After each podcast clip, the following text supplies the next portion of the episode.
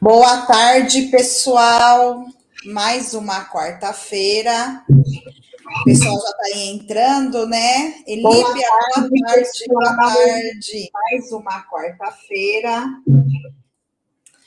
E aí, pessoal, como que foi de carnaval? Tudo certo? Você que está entrando aí, estava disparando aqui nos grupos, já vai deixando o seu like, já manda aí para o seu canal de computadores. Ai, Marcos fica pedindo like e tal. Não, não é porque a gente está pedindo like, é porque quanto mais você clica e você compartilha essa live, o que, que acontece? O YouTube entrega mais. Então já vai ter uma dica aí de marketing para vocês, né? Para vocês já ir aprendendo aí como que funciona essa questão do YouTube. Então, é um conteúdo super relevante, é um conteúdo que vai ajudar vocês. E é isso. Isso aí, Elibe, a gente trabalhou aqui também, porque aqui em São, não sei se você está em São Paulo, mas em São Paulo, nosso prefeito colocou o carnaval aí para abril. E então a gente vai descansar em abril, mas a gente trabalhou todos os dias normais aqui, né? E hoje nós vamos falar aí muito sobre um dos maiores medos que o ser humano tem, né, gente? Que é o quê? É falar em público. Então, você que está entrando, já vai dando seu oizinho aí, fala com a gente, alô, e a gente vai trabalhar muito sobre isso. Hoje mesmo, eu estava conversando com um cliente, né, que a gente está fazendo uma campanha tal. Aí eu falei para ele assim: olha, a gente precisa mudar a estratégia e você fazer o quê? Você é, gravar um vídeo. Ele já ficou vermelho, então falando assim, mas eu gravar, não quero gravar. Isso é crença, crença limitante, gente. A gente vai falar sobre esse medo aqui, né? Hoje a gente vai falar muito sobre esse medo, como a gente tem muita coisa para compartilhar. Já tô passando aí. Alex, tudo bem? Como passou aí o final de semana, o carnaval? Olá, Marta, boa tarde. Boa tarde a todos. Estou bem, espero que todos estejam bem. E hoje nós vamos falar de algo muito importante algo, como você falou, que é uma crença que as pessoas têm de que elas não conseguem falar em público. Mas hoje nós vamos desmistificar isso. E como que nós vamos desmistificar isso, Marta? Provando que não existe medo de falar em público. Existe algo muito sério por trás, existem alguns fatores que nós trazemos lá da nossa primeira infância, que influenciam muito nessa questão, quando nós achamos que nós vamos nos expor para falar sobre um determinado assunto em público. E é sobre isso que nós iremos hoje destrinchar a nossa live. Eu espero que todos que estão aqui curtam. Eu quero que vocês deixem um joinha aí, por gentileza, porque não é porque a gente precisa, gente, de like para dizer que a live está excelente, maravilhosa, não é uma métrica de vaidade. Como a Marta falou, é, primeiro, para você mostrar que o conteúdo é interessante para você. Você está aqui toda quarta-feira. Né? Se você está aqui toda quarta-feira, é porque nós temos algo interessante a passar para você. E se é interessante para passar para você, pode ser interessante também para todo o ecossistema contábil. Sempre que nós geramos conteúdo e nós pensamos, estudamos no conteúdo para trazer para vocês, é pensando na melhoria do ecossistema contábil. Pensando o quê? Pensando na transformação de um agente transformador. Porque você é sim contador, contadora, um agente de transformação um agente de transformação empresarial, um agente de transformação de empresários, um agente de transformação de negócios. Porque só o empresário transformado é capaz de gerar riqueza e prosperidade, como nós falamos a semana passada. E só um agente transformado é, é capaz também de gerar transformação. Então, para que você seja um agente de riqueza e prosperidade, para que você realmente é, consiga fazer com que a contabilidade seja reconhecida de fato como a ciência da riqueza, você precisa se conscientizar que você é um agente transformador, mas você também é um agente transformado. E o agente transformado, ele precisa ser transformado através do quê? Através de mentores através de pessoas que tragam instruções para eles, para que eles reconheçam que são agentes de transformação e que podem transformar pessoas. Então, para exemplificar isso, eu quero começar, Marta, com uma historinha de um diálogo entre a borboleta e a lagarta. A borboleta voando, muito lindamente, encontra uma lagarta pelo caminho. Aí ela pousa. Quando ela pousa, a lagarta olha para ela e fala assim: Borboleta, eu não consigo entender. Por que, que todo mundo diz que você é linda, todo mundo pinta quadros sobre você, todo mundo, tem pessoas que até colecionam você, manda empalhar você quando você morre. Agora, eu, uma simples lagarta, só sirvo para ser pisada e chutada de lá. Aí a borboleta olha para ela e fala: Não, lagarta, você está muito enganada. É que você precisa entender uma coisa chamada processo. E esse processo só acontece através de uma cápsula chamada casulo. Esse processo acontece dentro do casulo. Então, dentro do casulo acontece uma coisa chamada metamorfose. Mas antes de falar sobre a metamorfose, eu quero trazer uma informação para você, Lagarta, que talvez você não saiba. A lagarta pergunta para ela assim, mas o que, que você tem de tão importante para me falar que eu não saiba? Eu sei que eu sou um bicho rastejante e que ninguém gosta de mim de tão feia que eu sou. Ele fala: é assim que você se enxerga antes de você entender o que eu tenho para te falar. Mas e se eu disser para você que eu sou exatamente o que você, que eu já fui exatamente o que você é hoje? Aí a lagarta, muito espantada, olha para a borboleta e fala assim: jamais. Eu não acredito que um ser tão lindo como você, olha que asas lindas você tem, possa ter sido um dia tão feia quanto eu. A borboleta disse: Sim, porém, eu passei pelo processo do casulo. E eu fiquei vários dias dentro do casulo, passando pelo processo da metamorfose. E ali dentro do casulo foi acontecendo a transformação. E um dia esse casulo se quebrou e quando quebrou, eu percebi que eu tinha lindas asas e que eu podia voar. E que eu já não era mais uma lagarta como você, mas eu era uma linda borboleta, a qual você falou, como todo mundo gosta de ver, todo mundo gosta de observar, todo mundo gosta de admirar. Pintam quadros meus, quando eu morro, mandam me empalhar. Ok? Tem pessoas que criam é, a minha espécie dentro de jardins mas eu precisei, borboleta, entender e passar pelo processo do casulo. Isso é muito necessário. Fica tranquilo, tudo tem o seu tempo. Se você conseguir não ser pisada por ninguém e nem continuar cabisbaixa como você está, mas você entender que chegará o dia do seu casulo, um dia você será igual a mim. Qual a moral dessa história, Marta? Por que, que eu estou trazendo essa história no começo? Porque assim como esse cliente que você atendeu hoje pela manhã dizendo assim, ficou vermelho já logo rapidamente, né? Dizendo assim, eu não tenho capacidade para falar em público, eu não consigo falar em público. Ele praticamente disse assim: eu não consigo ser como os grandes comunicadores que eu vejo, que eu sigo, que eu admiro, que eu curto, que eu assisto lives, que eu participo de uma série de coisas junto com ele. Eu sou um simples lagarto. Eu vivo aqui dentro do meu escritório. As pessoas praticamente não me notam. Quem sou eu para ser um comunicador? Para que as pessoas passem a me seguir? Para que eu tenha audiência? Ele só não entendeu que aquele grande comunicador que ele admira hoje, seja ele quem for a referência dele, ok? Um dia foi uma lagarta igualzinha a ele. Mas entendeu que precisava passar pelo casulo, precisava passar por processos de instrução como esse que nós estamos trazendo hoje. Precisou ter mentores, precisou fazer cursos, precisou se especializar e precisou principalmente o quê? Perder o medo do julgamento e da crítica. E aí começou a mostrar o seu propósito para o mundo. E aí o mundo começou a perceber que ele não era uma simples lagarta, mas que ele era uma linda borboleta que tinha algo a transmitir. E é essa mensagem que eu quero iniciar a nossa live de hoje, Mar.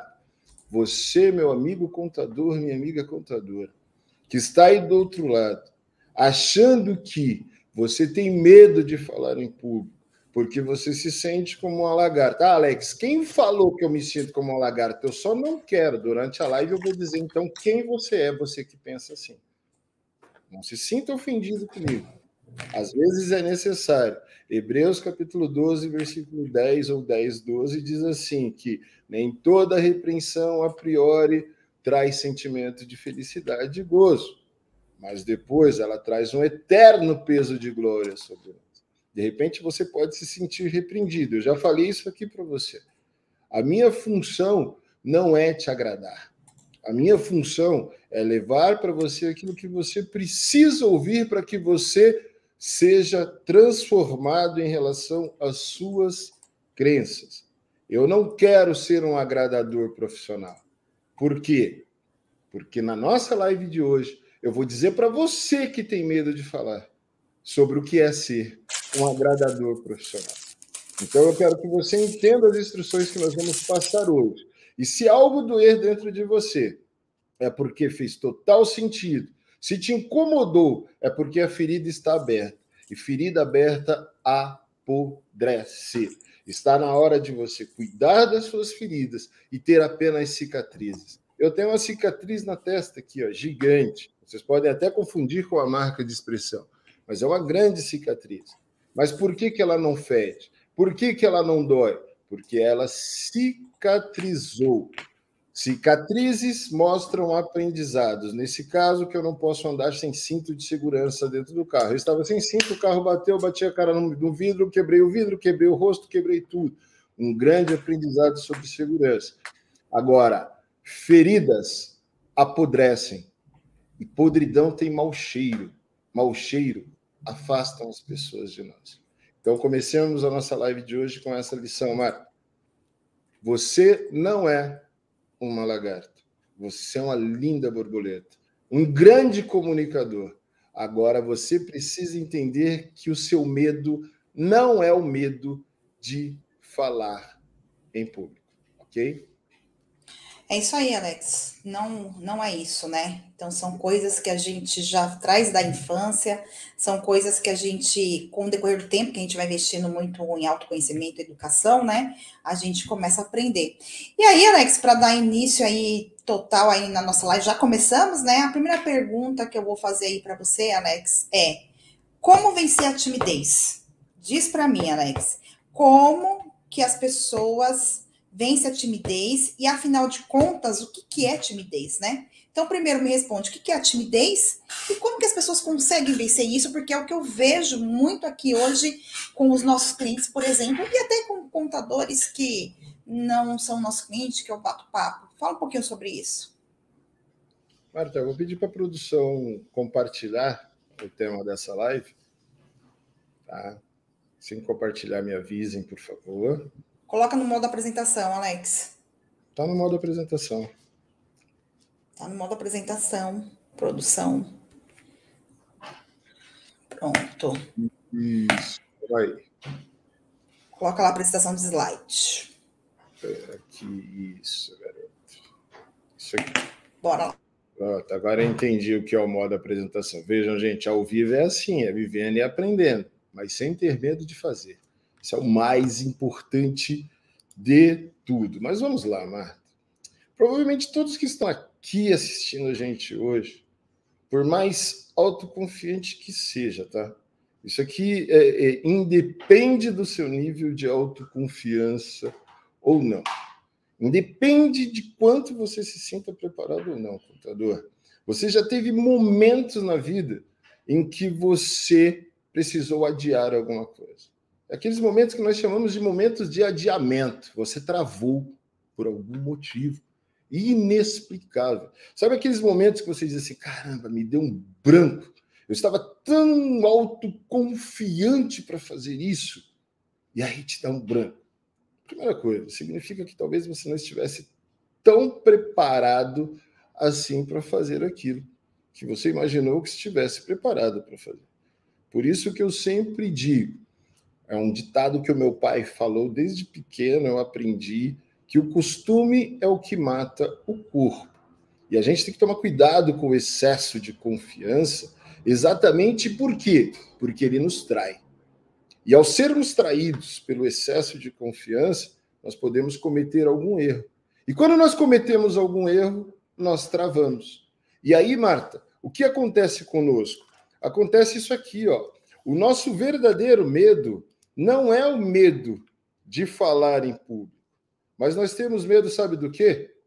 Né? Os segredos por trás de um dos maiores medos da humanidade. Primeiro, ó, pessoas tímidas geralmente acabam sendo as pessoas mais legais quando falamos com elas. Essa é uma frase de um autor desconhecido. Eu queria muito conhecer esse cara porque ele tem total razão. Já fui muito tímido na minha vida e depois as pessoas falavam exatamente isso para mim. Pô, Alex, que legal ter te conhecido, que legal ter, ter conversado com você. Eu imaginava que você era um mala e que você era, era, era, era arrogante, mas a partir do momento que eu falei com você, cara, que legal falar com você. E eu sempre disse assim, não é, porque eu era tímido, sabe, gente? E, e, e, na realidade eu não era tímido, gente. Eu tinha medo disso aqui, ó. Você é realmente tímido ou tem medo de ser julgado? Ou pior, você é realmente tímido ou você tem medo de errar em público? Porque, Marta, ninguém tem medo de falar em público. Nós temos medo de errar em público. E quando nós erramos em público, nós somos julgados, nós somos criticados. As pessoas começam a falar sobre nós, as pessoas começam a, a, a comentar sobre nós. As críticas são pesadas, muitas vezes, principalmente de comunicadores, porque só quem tem direito a criticar quem fala em público, crítica mesmo, no sentido do que é a crítica, com base técnica, é quem é um verdadeiro comunicador, quem domina técnica de oratória, quem domina técnicas de comunicação. Então ele vai analisar seu tom de voz, sua entonação, uma série de coisas e vai te criticar. O resto é opinião. Agora, pode vir aquela crítica em relação ao conteúdo que você está trazendo. Então vamos supor que você é um contador e você vai gravar um vídeo sobre alguma alteração na legislação. E aí você comete um erro técnico, básico, ali na sua interpretação. Alguém entra e critica você, dizendo que você está falando sem conhecimento de causa ou atrasado, que você deveria estudar melhor, porque você está equivocado, e aí a pessoa vai lá, para ter essa coragem, a pessoa precisa colocar um embasamento legal sobre o que ela está falando. Então, isso é uma crítica, porque ela coloca uma base legal sobre aquilo. Ela domina o assunto mais do que você. Se ela for uma pessoa educada, logicamente, ela vai te chamar no particular e vai dizer para você: olha, cara, acho que você cometeu um erro ali, seria interessante você dar uma melhorada, tal. Coisa. Agora, todo mundo hoje em dia acredita que tem direito a dar opinião sobre o que está sendo falado. Isso é um fato. Se nós nos expomos na, na maior vitrine do mundo, que é a internet, nós não podemos ter medo da crítica e do julgamento.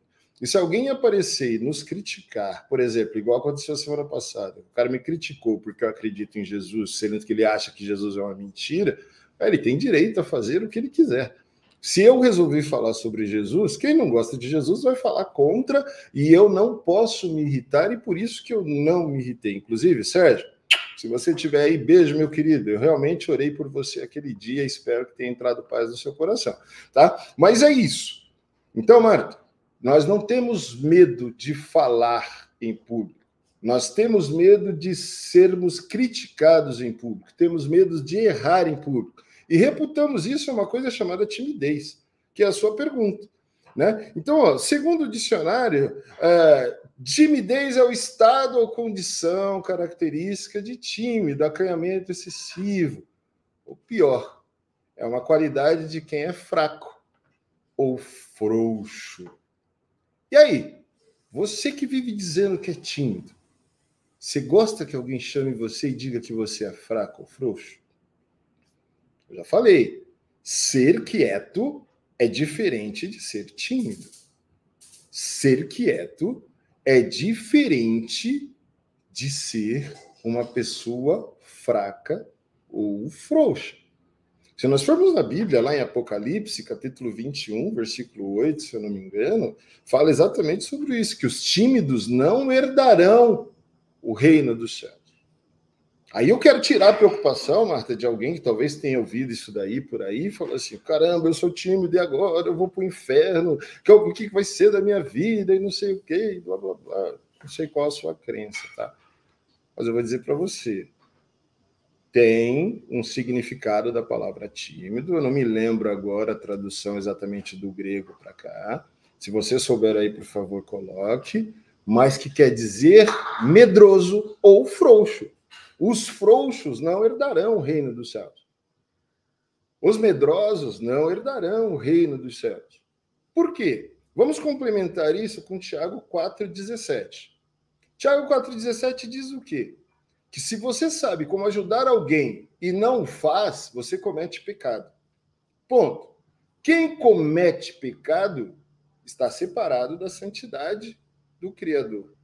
E se você estiver separado da santidade do Criador e não receber o perdão dele, você não vai morar junto com ele. É a explicação mais básica que eu consigo dar. Mas eu não estou aqui para pregar, estou aqui simplesmente para falar algo que está escrito, para trazer para o contexto do que é Timidez. Então, timidez, Marta, é o conceito de ser fraco ou frouxo, pessoa que é acanhada excessivamente, tá? Mas como eu falei antes, Marta, nós não temos medo de falar em público.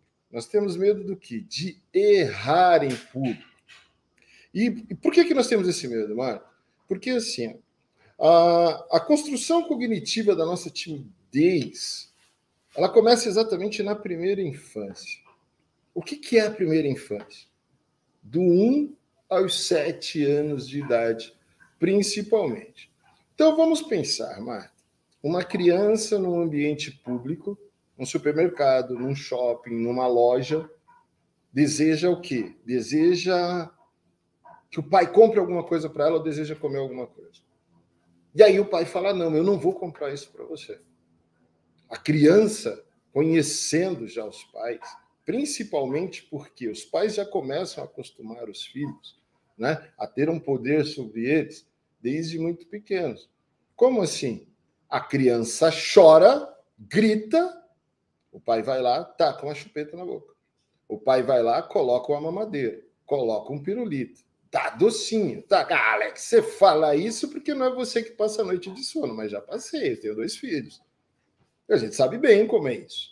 Né? Então a gente faz de tudo para fazer a criança calar a boca. Só que o subconsciente da criança traz para o consciente dela o quê? Que toda vez que ela grita, ela ganha alguma coisa. Toda vez que ela chora, ela ganha alguma coisa.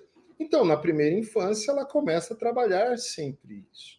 Mas o que acontece no ambiente público? Quando nós estamos no ambiente público, nós imaginamos que a hora que a criança pediu algo, nós não demos, e ela gritou ou falou alguma coisa, a, o modo que nós temos, a cognição que nós temos para corrigir isso é exatamente fazendo o quê? Repreendendo a criança publicamente e fazendo com que ela se sinta envergonhada. Aí nós falamos, seu menino feio, sua menina feia, seu bobo, sua boba, você não está vendo que está todo mundo olhando para você? Tá todo mundo achando você feio? Para com isso. Olha que escândalo desnecessário que você está fazendo. Você não está vendo que você está sendo ridículo? Que você está sendo ridículo? A criança não tinha consciência nenhuma de que outro adulto que não fosse o pai e a mãe, com quem ela está acostumada a conviver, estaria observando ela e julgando ela. De repente, essa criança olha para cima e vê que tem pessoas olhando ela. Mas qual é a primeira reação dessa criança? Olhar para os adultos, baixar a cabeça, se enfiar no meio das pernas dos pais. E ali é um modo que ela tem de se proteger para quê? Para evitar o julgamento dos outros. E a partir daí começa o processo chamado timidez. A criança começa a entender, Marta, o quê? Que ela precisa se esconder do público e tudo que ela precisa falar, ela precisa falar num ambiente que seja mais reservado, por quê? Porque o fato dela pedir algo para o pai em público e ter colocado a opinião dela de insatisfação em público foi tratada como um grave erro. Então ela errou em público. Ao errar em público, ela foi duramente criticada, duramente repreendida pelas pessoas que ela mais amava. E aí nós somos acostumados a fazer o quê? A, é, é, é, a, como pais, passar uma mensagem indireta aos nossos filhos, Marta, de que quando os adultos é, é, é, é falam, né, é mais importante do que aquilo do que nós sentimos. E nós levamos isso para a nossa vida adulta, ok? Então, ó, tá vendo? Ó, é, fica, na, fica na mente da criança assim, ó, é, sabe aquelas pessoas que nunca vão pagar um boleto seu? Sabe aquelas pessoas que talvez você nunca mais vá ver na vida? Sabe aquelas pessoas que, olha, de verdade, elas às vezes estão no evento que você está, ou estão passando pelo seu Instagram, passando pelo teu vídeo, mas estão, desculpa a palavra, cagando para você. A opinião dela é mais importante do que a sua. Então se preocupe mais com elas do que com você. Se preocupe mais com a felicidade dela do que com a sua. Se preocupe mais com a mensagem dela do que com a sua. Porque a sua opinião é importante. O que vale é a importância, é, o que os outros falam. Então, esse cliente hoje, que Tomara que ele esteja assistindo, não leve como ofensa, ok? Mas você que ficou vermelho, ao falar hoje assim, meu Deus, eu não sei falar em público, eu não posso falar em público. Eu quero te conscientizar de uma coisa. As pessoas com quem você vai falar, muitas irão se identificar com você, muitas não irão se identificar com você. As que irão se identificar com você pagarão seus boletos.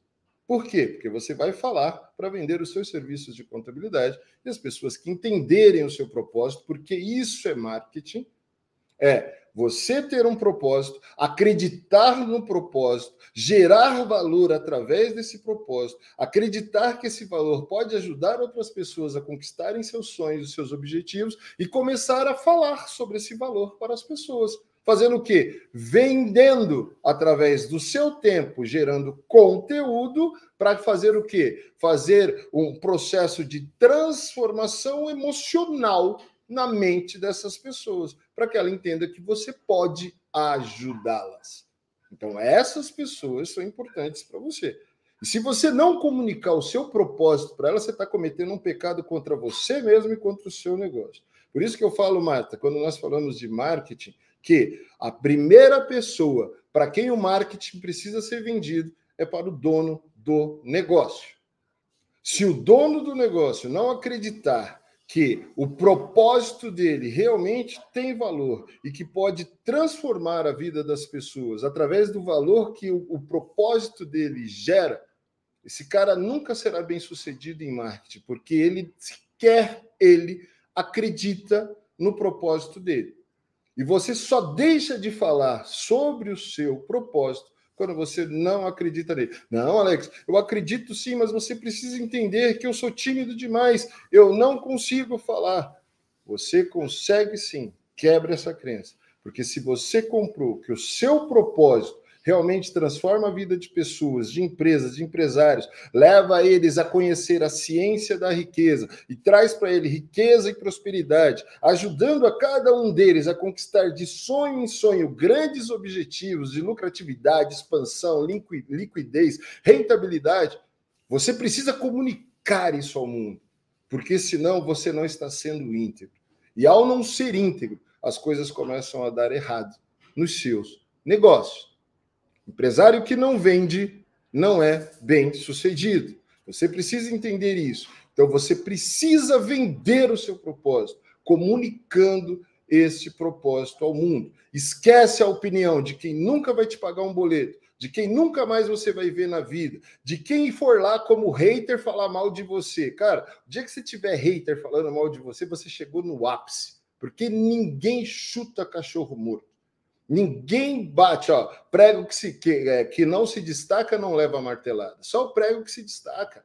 Se alguém começar a te bater nos seus vídeos, se alguém começar a te bater nas suas lives, se alguém começar a te bater no conteúdo que você gera, significa que você chamou a atenção e que você está incomodando tal pessoa. Yes! Se eu estou incomodando, é porque tem alguma coisa dentro dela que precisa ser tratada, não dentro de mim. Porque o que eu falo, eu realmente acredito que transforma. Então, por isso que às vezes as pessoas me perguntam assim, pô, Alex, você não, não tem preocupação? Eu recebi ontem né, um direct pelo Instagram, a hora que eu falei que eu não era dominado por, um, por uma porção de batata frita e que eu não queria mais ser obeso na minha vida, entendeu? E por isso eu estava treinando. E uma pessoa se incomodou e falou assim, cara, o que, que você tem contra obeso? Eu falei, contra obeso nada, contra obesidade tudo. Você está falando com um ex-obeso. 70 quilos a mais um ano atrás. Doente, hipertenso, diabético, uma série de coisas. Entendeu? Mas, ao cuidar da obesidade, quer dizer, eliminar a obesidade da minha vida, a pré-diabetes já apareceu, desapareceu, não tomo mais remédio para hipertensão, não tomo mais remédio para dor nas juntas, para dor em lugar nenhum, aliás, não tomo remédio nenhum. E se eu não tivesse que fazer o transplante, eu não teria problema nenhum de saúde. Então eu falo com autoridade que a obesidade traz malefícios para a saúde. E o que causa a obesidade? A falta de domínio nas emoções. Porque quando você está ansioso, você vai comer.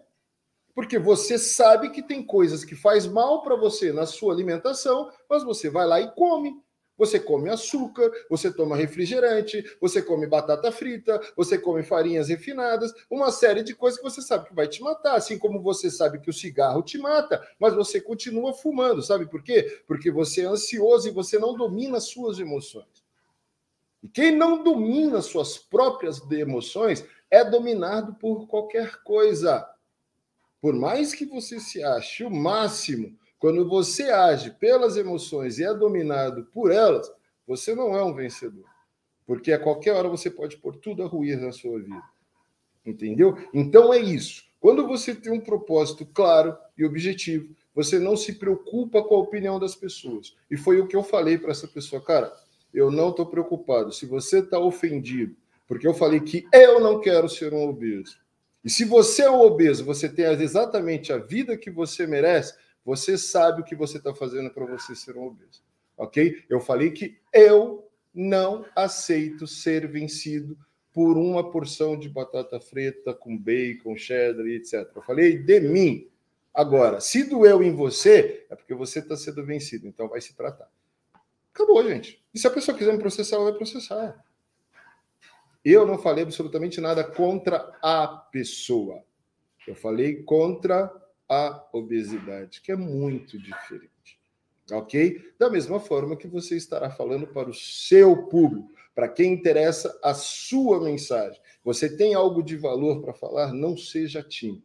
Vá lá e fala, porque senão você não herdará o reino dos céus os céus da riqueza, os céus da prosperidade, os céus de ter uma empresa muito bem sucedida, o céu de ter uma empresa lucrativa, o céu de ter uma empresa com rentabilidade e muita liquidez. Você será aquele contador, aquela contadora que viverá sempre no vermelho, no vermelho, contando uma história para você mesmo que você é um agente de riqueza e prosperidade, mas você não passa de um pobretão que não consegue pagar um boletim informativo, que não consegue pagar uma estratégia de marketing, que não consegue parar de trabalhar cinco minutos para cuidar do departamento comercial da sua empresa, para cuidar das estratégias de marketing da sua empresa, porque existem dois recursos que você tem que usar: ou tempo ou dinheiro. Se você não tem dinheiro, você precisa ter tempo. E se você não consegue sair do operacional para fazer sua empresa crescer, para ter tempo para fazer sua empresa crescer, quem vai fazer sua empresa crescer? Você vai viver na corrida dos ratos. A corrida dos ratos faz você ganhar para pagar conta, para ganhar de novo para pagar conta, para ganhar de novo para pagar conta, e você nunca sairá disso. Você só sairá disso quando você entender que você tem uma mensagem importante para passar para o mundo, e que existem pessoas que querem se comunicar com você, que querem se conectar com você, com o seu propósito. E a partir do momento que você fizer isso, as pessoas irão querer pagar você para que você cuide dos negócios dela. Então, Marta, resumindo, é isso. Timidez é ser medroso e frouxo. e os frouxos não herdarão as riquezas. É isso aí, né, Alex? E você falando sobre isso, né? Sobre a gente é, ter esse medo, da gente ter todo esse essa trava, né? Me lembra de uma história que, assim, é, é como a gente não tem um autoconhecimento quando a gente começa. Eu comecei a gravar assim, eu sempre fui uma pessoa muito espontânea, né? Sim, o pessoal chama cara de pau. Então, essa cara de pau minha já vem de algum tempo, né? Nunca fui uma pessoa tímida. Porém, eu sempre tive medo do julgamento. E eu não sabia, eu achava que não, tal. E aí, o que, aconteceu? Eu comecei a gravar vídeo e eu sempre falei muito rápido. E aí, em algum dos vídeos que eu gravei, eu falei umas palavras erradas lá, né? Aí postou, aí tinha assim 10 comentários. 10 comentários, oito era super bacana, falando que aquele vídeo tinha, julgado, tinha ajudado tal. E dois era tirando mal sarro da minha cara. E aí aquilo ali, aquilo ali, sabe, fiquei tão apavorada com aquilo, que, que eu fiz? Pedi para tirar o vídeo. E aí depois, né, é, depois, conversando com você e tal, você falou assim, olha, você, você deixou mais as pessoas é, que estavam te criticando, você tirou por causa de duas pessoas, enquanto oito estava ali é, falando que estava ajudando. Ou seja, o, o, medo do julgamento, da crítica, e a gente tem essa mania de olhar muito, né, por, por ser criticado, é, o julgamento do outro, que a gente, a gente, a gente dá mais razão para o lado negativo do que o lado positivo. E aí, Alex, olhando isso, com todo o aprendizado que nós estamos tendo, né, isso tudo tem a ver com a gente quando a gente era criança, né? Até queria que você explicasse um pouco sobre isso, até para as pessoas entenderem é, como que essa relação que você começou a falar, olha, você tem a ver do jeito que você foi tratado como criança, como que essa relação tem a ver hoje com a vida adulta? Por exemplo, esse medo do julgamento que a Marta tem. Então eu descobri, tem não, tinha, né? Nem tenho mais, que eu, descobri que tudo tinha a ver com a minha infância, né? É, às vezes ser controladora, que é algo que eu estou trabalhando bastante tem tudo a ver com o quê? Com a minha infância. Então, eu queria que você explicasse um pouquinho mais isso, estendesse um pouquinho mais as pessoas compreenderem é, essa jornada. Marta, quando. Eu até me lembro, né? Só voltando um pouquinho, eu me lembro dessa postagem que você fez. Tinha 10 compartilhamentos, tinha várias curtidas, tinha duas pessoas que deram risada. E aí você fez exatamente o que todo adulto que foi retraído quando criança faz. Você foi lá, se preocupou com a opinião de quem não tem perfil para ser seu cliente, de quem quer ser perfeccionista, de quem não faz, desculpa a expressão da palavra, não, não vou falar palavra não, não faz absolutamente nada Fiz questão de, na época, de olhar o perfil das pessoas que te criticaram. Não tinha absolutamente nada lá. Sabe aquelas pessoas que só ficam na internet para ficar tirando o sarro dos outros? Quer aprender para sugar, não abre o bolso para investir em empresa nenhum para melhorar o negócio dela, mas fica na internet o tempo todo para ficar criticando. São pessoas que também foram tratadas sendo muito criticadas quando criança, tá, Marta? Por isso que leva a crítica para a vida adulta também. Entendeu? Então são os criticadores profissionais. Não fazem absolutamente nada, mas adoram criticar os outros. Mas nós chegaremos lá. Tá? Agora falando, Marta, por exemplo, ó, uh, vamos colocar assim: ó, alguém colocou na sua mente, quando você era criança, de que a opinião dos outros vale mais do que a sua. Ponto. Então, a partir do momento que você tirou a sua postagem porque alguém criticou, você deixou claro que a opinião de alguém valia mais do que a sua. E ficou no seu subconsciente que você precisa hipervalorizar a opinião dos outros. E que essas pessoas que adoram criticar, que adoram falar mal, mas que não fazem porra nenhuma, são mais importantes do que você. Essa é a primeira lição que fica. Tá? Essa é a primeira coisa que a gente leva para a vida adulta. Além disso, Marta, nós temos que levar em consideração uma coisa: que nós fomos educados desde muito crianças para que nós fôssemos agradadores. Foi aí que eu falei lá no começo. Nós nos tornamos agradadores. Veja você. Ah, o tempo inteiro na nossa infância, nós fomos educados para agradar quem? Para agradar o pai, para agradar a mãe, para agradar o tio, para agradar a avó, para agradar o avô, para agradar os professores, para agradar os amigos do pai, para os amigos da mãe, para agradar as pessoas da igreja, para agradar todo mundo. Qual pai, né, que não se orgulha de falar assim: "Nossa, eu tenho um filho extremamente educado porque o meu filho chega na casa dos outros, não mexe em absolutamente nada, porque meu, o meu filho ele dá bom dia para todo mundo, porque o meu filho ele não responde às pessoas, porque eu eduquei o meu filho para que ele respeitassem os mais velhos. Então, vai colocando uma série de coisas e nós fomos treinados o quê? Se eu não posso responder, mesmo que me desagrade, vamos supor, um adulto chegou em mim, eu criança, e falou assim: seu moleque feio, e ao invés de olhar para a cara dele e falar, feia você, eu baixei a cabeça e fui para o canto, porque senão eu apanharia da minha mãe ou você apanharia da sua, entendeu? Porque ninguém viu chamando de feio, só viu você respondendo. O que, que você faz? Fala, não, eu preciso agradar. E para agradar o meu pai e a minha mãe é melhor eu baixar a cabeça. Lembra daquela situação lá do supermercado? A hora que meu pai me xingou, que a minha mãe me xingou, que disse que eu era um menino feio, uma menina feia, que todo mundo estava me olhando e me julgando, entendeu? Que aquela situação não tinha nada a ver. Olha o ridículo que eu estava fazendo. A partir do momento que alguém diz que eu sou ridículo na fase adulta, eu me retraio. Foi a mesma coisa que você fez. No seu subconsciente, você voltou para o meio da perna do seu pai e da sua mãe, escondeu a cabeça e falou: eles estão certos. Eu preciso aprender a escrever melhor. Eu ainda não estou pronta eu ainda coisa, eu preciso melhorar. E a gente vai levando isso, vai levando isso, vai deixando de fazer. Graças a Deus você não deixou. Além de mim, o Conrado te chamou e falou a mesma coisa. Marta, você está levando em consideração a, a, a, e a opinião de pessoas que não têm a mínima importância para você. Veja quantas pessoas curtiram, quantas pessoas criticaram. Não ligue para quem te critica, porque esses caras não vão te pagar os boletos. Ok? Então, aquele pai que adora falar, meu filho tira notas maravilhosas, se não tirar, apanha. Né? Eu passei por isso. Né? Tem que agradar o ego do pai, sabe? Sem nem tentar saber a dificuldade que o filho passou. Quantos de nós somos assim ainda hoje? Ao invés de chegarmos no nosso filho nosso filho está tendo um problema lá na escola. Legal. Primeiro que nós vamos fazer é chegar e elogiar. Pô, filho, que legal. Tenho visto o seu esforço. Tenho visto que você faz de tudo para não chegar atrasado na escola.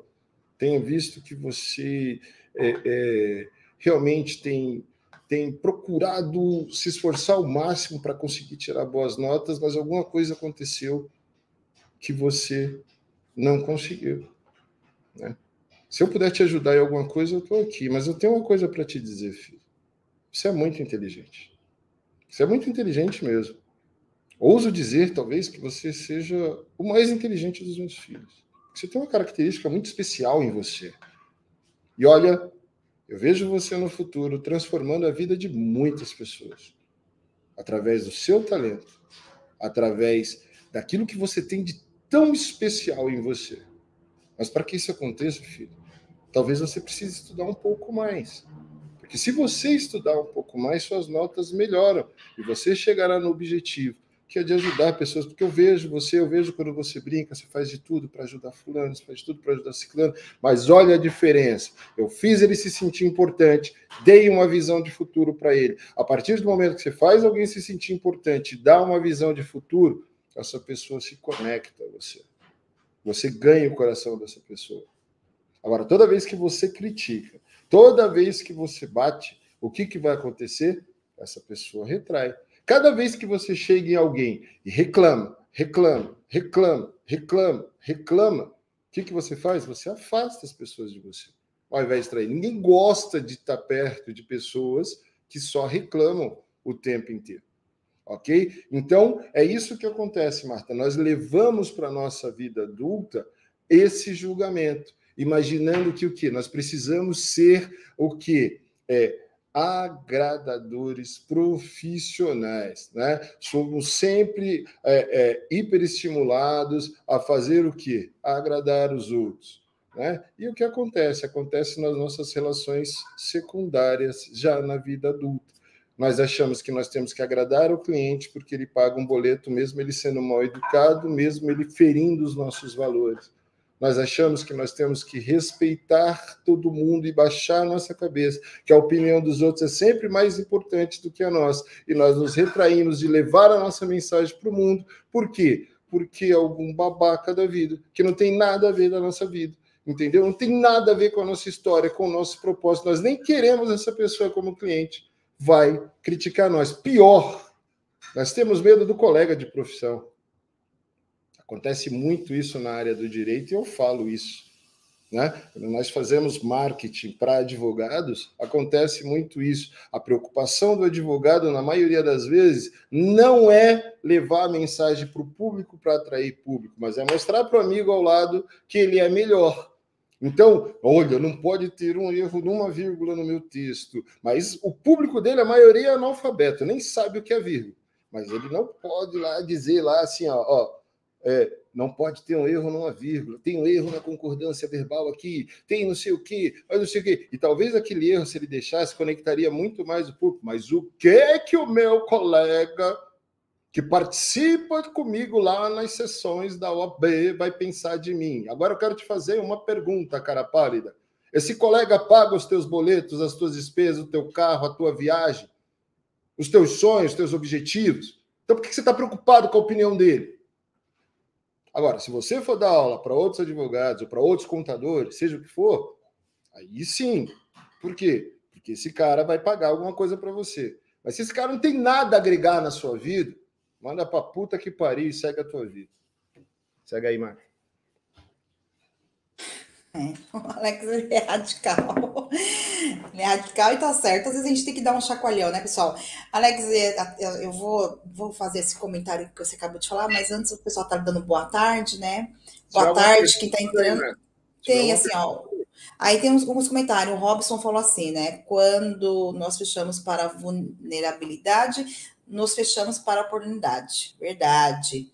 Aí o Eduardo comentou assim, ó. É lógico que existe casos de obesidade relacionada à genética e doenças. Aí toda generalização é toda generalização é perigosa. Aí é outra coisa, aí é outra história. O cara ontem reclamou porque ele é dominado pela batata frita. Aí é diferente. É, isso daí é diferente, a gente sabe disso, tá, Eduardo? A Helenay falou assim, né? Nunca fiz isso com os meus filhos, graças a Deus, sempre saí do local e ia para casa. É isso aí. Por isso que a, a, é, é, tem uma mentalidade diferente, né? O Robson disse aqui novamente, marca das cicatrizes quando éramos criança. Verdade. A Helena comentou aqui novamente, né? Acho que timidez tem muito a ver com medo de rejeição. Todo mundo quer ser aprovado, quer ser amado, somos criados para sermos perfeitos. E, infelizmente não somos. É isso mesmo, Helena. Bem isso que você disse, né? O Robson novamente falou: precisamos praticar as virtudes que consideramos importantes, nossa, nossa visão de mundo. Então, a Líbia falou, né? É exatamente isso, né? E, e, aí, colocando todo, tudo que o pessoal falou aqui, né, Alex, e analisando aí o que, que você falou aí conosco, né?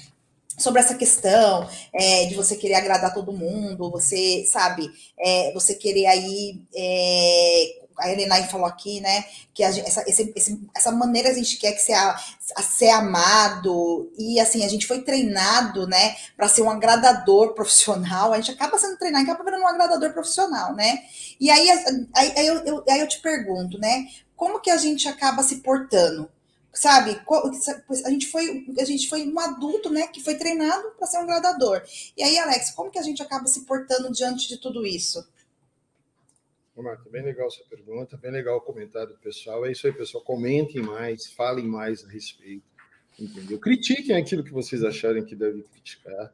Logicamente que, Marta, não lembro se foi o Robson que falou, quem foi a pessoa que falou em relação à obesidade. Nós não estamos falando daquilo que nós não podemos controlar, tá, gente? Eduardo. Bom, Eduardo, tem questões, por exemplo, de hiper tireoidismo, eu acho que a, a palavra é exatamente essa, é uma palavra complexa para falar, entendeu? Que a gente sabe que causa obesidade. Tem algumas questões também no nosso organismo que faz com que o metabolismo seja mais lento e aí sim justifica a obesidade. Mas nós estamos falando com 1%, 2% das pessoas que existem no mundo.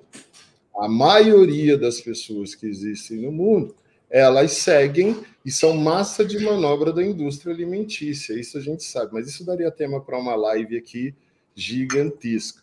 Né? Mas eu compreendo perfeitamente as questões de saúde, é a mesma coisa. Eu quero muito enxergar, mas se o meu transplante der errado, eu fico cego e eu não tive controle sobre isso.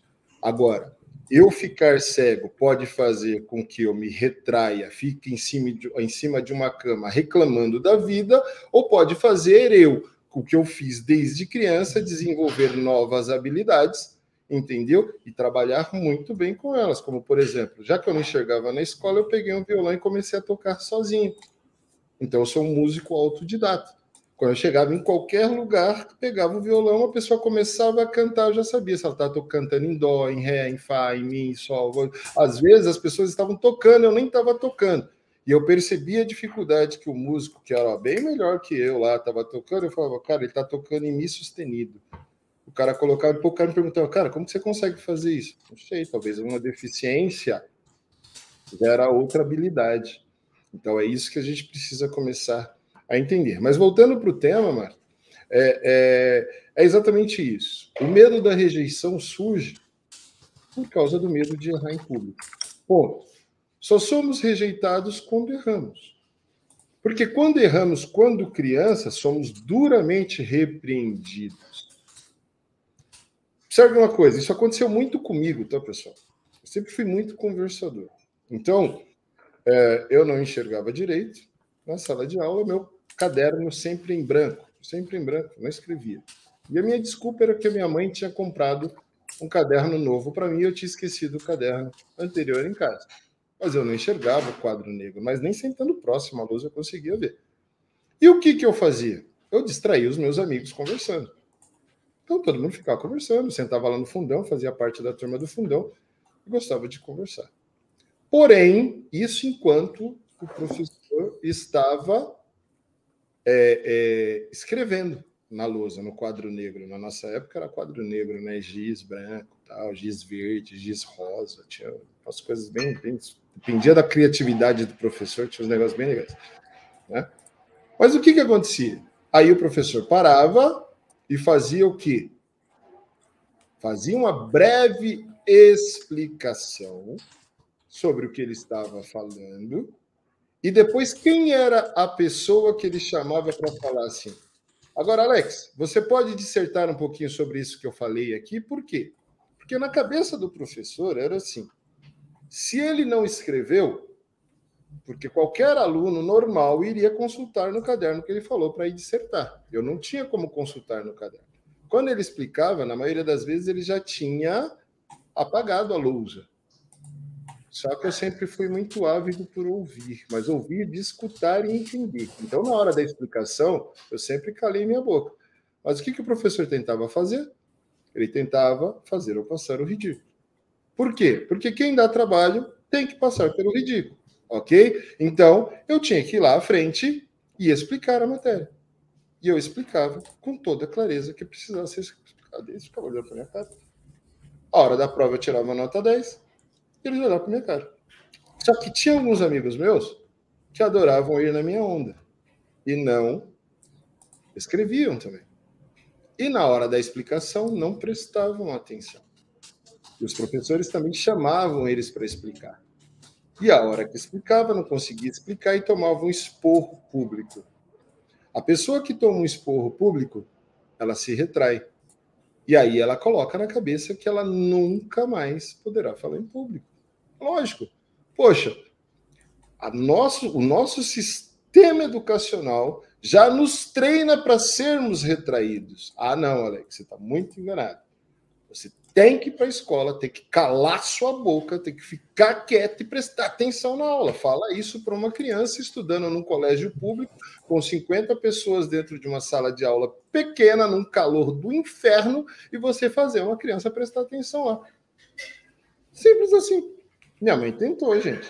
Ó, apanhava, porque nota 10 na prova, às vezes fazia trabalho, às vezes não fazia trabalho, mas a nota de, de caderno valia, né? Atividades em sala de aula. Então, minha nota caía sempre para nota 7, nota 6. E aí, minha mãe falava: filho meu não nasceu para ser nota 6, nem nota 7. E aí eu apanhava. Já contei para vocês que para aprender tabuada, aprender a ler e escrever, era meu pai chegava do trabalho, quadro negro. Gente, não estou falando mal dos meus pais, agradeço profundamente o que fizeram. Mas o meu pai me deu o que recebeu do pai dele. Ele aprendeu a ler apanhando, me ensinou a ler batendo. Conselho que eu dou para você: não é porque você aprendeu apanhando que você deve ensinar batendo. Ok? Então, entenda isso. Uma provocação é uma coisa. O público em geral, sem chamar ninguém pelo nome, provoca a mente da pessoa para fazer a pessoa pensar, raciocinar, agir. Isso é metodologia. Outra coisa é você falar o nome de alguém em público e você bater nessa pessoa em público. Isso é muito ruim. Né? E aí, o que, que eu fiz? Com cinco anos de idade, para acertar uma tabuada, quando eu errava, eu tomava uma cintada. O que, que eu falei? Nunca mais eu vou apanhar para aprender de ninguém. Eu não enxergava. Meus pais não sabiam, porque periferia levava lá no, no oftalmologista e falava, tá com alergiazinha. Vai lá e mexe no olho dele lá, põe um colíriozinho, que isso daí melhora. Só que eu tenho um problema chamado ceratocone. Quem tem sabe do que eu estou falando. Tanto é que eu estou fazendo o segundo transplante de córnea já. Entendeu? Então, eu não conseguia enxergar direito o que meu pai escrevia, não conseguia responder, apanhava.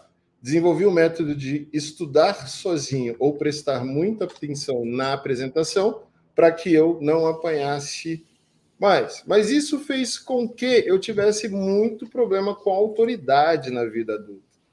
Então, qualquer pessoa que tentasse me desafiar na vida adulta em relação a conhecimento, eu fazia de tudo para estudar mais do que a pessoa, para que eu soubesse mais que ela. Em compensação, o medo de errar em público era gigante. Então, vocês estão falando com uma pessoa que fala por conhecimento próprio. Por quê? Porque se eu errasse, além de apanhar, eu era colocado em castigo. Ser colocado em castigo isolado traz o sentimento de rejeição. Olha, eu estou privado da companhia dos meus irmãos, eu estou privado da companhia dos meus amigos, eu estou privado da companhia de outras pessoas porque eu cometi um erro. Então você passa a se sentir rejeitado, tá? Então isso, Marta, é um medo muito comum, tá? Então assim, ó, é, você que está me assistindo aqui na live ok? Que diz que tem medo de falar em público, porque é tímido. É porque você replica tudo isso que eu estou falando na sua vida adulta. Mas como assim, Marta? Ó, você vai se vestir para agradar os outros. Começa a prestar atenção no seu comportamento. Você se veste para agradar os outros, né? Você faz dieta para agradar os outros. Pô, Alex, você fez dieta para agradar os outros? Não, primeiro que eu não fiz dieta, fui cuidar da minha saúde porque a gente aprende por forte impacto emocional ou por repetição. Eu já falei para vocês, forte impacto emocional. Você vai morrer em dois anos, camarada, se você continuar obeso com essa quantidade de gordura visceral que você tem aí no seu abdômen, entendeu? Uma, uma, uma disparidade muito grande na circunferência cintura, quadril e etc. Coração cinco vezes crescido, sistema linfático cheio de gordura, cirrose sem beber, praticamente com, com fígado com cirrose sem beber forte impacto emocional. Eu não vou morrer em dois anos. Me senti desafiado, falei, nunca mais volto a ser obeso. Não quis mais tomar remédio. Então, é isso. Mas, antigamente, era para agradar os outros, fazia dieta, tomava fórmula. Quanta gente que está aqui me ouvindo toma fórmula porque tem que agradar os outros? Ah, eu me passo na frente do espelho, eu não vejo nada de errado comigo. Mas a hora que eu coloco aquela roupinha, que eu saio, o meu marido fala assim: Nossa, você vai com essa roupa, tá te deixando tão gorda, você vai trocar. Vai trocar porque você quer agradar ele? Você estava feliz. Por que, que você vai querer agradar ele? Agrada você, você não tem que agradar ele. Entendeu? Ah, você chega nas amigas, amiga, nossa, que brega. Ah, eu não sairia nessa roupa, não. Não quero sair com você com essa roupa, não. Sabe o que acontece? Você está agradando os outros, você não está agradando você. Entendeu? Porque é isso que um adulto que é retraído, que foi treinado para ser um, um agregador, é assim, um agradador, é assim que ele se porta. Ele é feito para agradar os outros, entendeu? Então ele fala o que as pessoas gostam de ouvir. Às vezes pode estar se sentindo extremamente incomodado no local, mas não abre a boca. Por quê? Se a pessoa falar assim, você gostou do conteúdo? Ah, eu amei. Por dentro tá falando que merda. Que palestra chata. que coisa horrorosa. Isso aqui, mas não tem coragem de falar. Meu, fale, entendeu? Ah, é, é, você acha que você está fazendo as pessoas felizes e ainda acha que isso tem a ver com felicidade. Eu vou dizer para você uma coisa: isso não tem nada a ver com felicidade. É o oposto disso. Sabe por quê? Porque você que costuma dizer, eu prefiro ver os outros felizes, a minha felicidade, você está ferindo um princípio. Ame ao teu próximo como a ti mesmo. Então, primeiro se ame, para depois você amar o outro. Ok? Começa daí. Entendeu? Segundo, você nunca vai conseguir fazer ninguém feliz se você não for feliz. Se você não estiver feliz, você não leva felicidade para ninguém. Como que o conceito de felicidade é você colocar o máximo de sorriso possível no, no rosto das pessoas, nos lados das pessoas. Se você não sorri, como que você leva felicidade para os outros? Se você não é feliz, entendeu? Como que você leva felicidade para os outros? É por isso que a música diz, né? Já que você tá tão feliz, dá um grito, solta um riso, extravasa. Yes! Tem que extravasar, gente. Felicidade extravasa, felicidade transborda. Felicidade contagia as pessoas. Mas como que você pode contagiar alguém de algo que você não tem? Então, olha que crença louca, Marta. Eu prefiro ver os outros felizes do que eu ser feliz. Desculpa. Agradador profissional. Profissão. Incomoda todo mundo. Por quê? Porque quem quer agradar todo mundo não agrada ninguém, nem a si próprio. Então, tá na hora de mudar isso, tá, Marta? Ser feliz ou agradar não tem a ver, não tem a ver mesmo com a opinião de A, de B, de C, de D, de E, de F, de G, de nada disso, entendeu? Tem a ver com agradar a você mesmo. É isso aí. E foi uma coisa que eu aprendendo aí no longo do tempo, né? Que agradar os outros, infelizmente, vai te fazer infeliz. É isso aí, gente. É óbvio que a gente tem que estar aqui para servir, né? Servir dentro daquilo que você de fato gosta de fazer, mas não ficar agradando para você, é, você, você, você querer agradar pelo medo da rejeição, pelo fato de você querer que as pessoas gostem de você. Não, mas sim porque você gosta de servir e tá tudo certo. E no relacionamento, abrir mão, um abre um pouquinho, outro um pouquinho, para quê? Melhor do que ter razão é você ser feliz. Então, a gente tem que acabar com isso. E aí, Alex, dá para ir para a próxima pergunta para você, né? O pessoal comentou aqui, né? É, o Maurício, isso que o Alex falou do reforço positivo das qualidades é muito importante. Estou corrigindo isso. Muitas das vezes somos muito impulsivos na, na cobrança.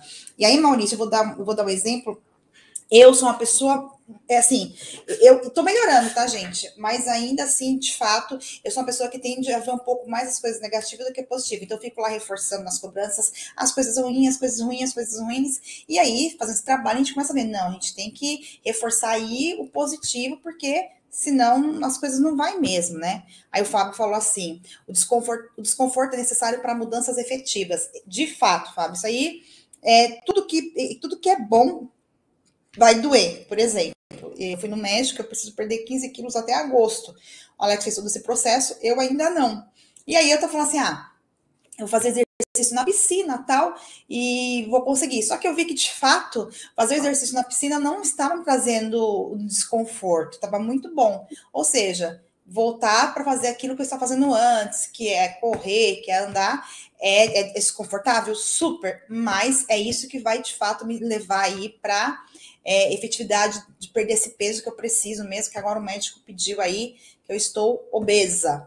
É, a Helena não é tímida, realmente não é tímida, por isso que ela é uma excelente vendedora. Geralmente, as pessoas que não são tímidas são boas vendedoras, né? Ismael falou boa tarde, Ismael. A Helena falou assim: minha mãe sofreu comigo porque ela tentou, mas não conseguiu me deixar comportada. De fato, às vezes a gente, pum, sai ali fora da caixinha, né? E consegue driblar isso. E aí, Alex, é, é isso, é até emendando isso que a Helena falou, né? Como que a gente faz para mudar essa questão de ser agradador, é, de ter às vezes a mentalidade negativa? Como que a gente faz esse trabalho até para a gente conseguir, porque a gente percebe toda pessoa que é transparente, toda pessoa que tem ali o seu pilar de integridade, as pessoas sempre conseguem se destacar mais que as outras, né? E como que a gente faz para mudar isso? Primeira coisa, Marta, ter conhecimento que você é um agradador profissional. Quando você tem consciência, de fato, você traz o seu subconsciente para o seu consciente de que você está trazendo os impactos da primeira infância para sua vida adulta, você já deu o primeiro passo. Você está falando, cara, eu não sou mais uma criança. Hoje ninguém vai me bater. Pelo menos é assim que eu penso. Ninguém vai me bater mais. Foi aí que eu melhorei muito, gente. Foi aí que vocês não têm noção quanto que eu melhorei. Quanto que eu me abri para o aprendizado coletivo. Porque queria ver o Alex era estudando sozinho o tempo inteiro, o tempo inteiro, o tempo inteiro, o tempo inteiro, o tempo inteiro, o tempo inteiro. Vamos para isso. Mas, Alex, eu sempre vi você participando de tantos eventos. Sim. Anotações individuais, coisas individuais, nada de compartilhar, nada de fazer. Melhorando cada dia mais, eu quero ser melhor que eu, melhor que eu, melhor que eu, melhor que eu, melhor que eu. Resumindo, medo de apanhar.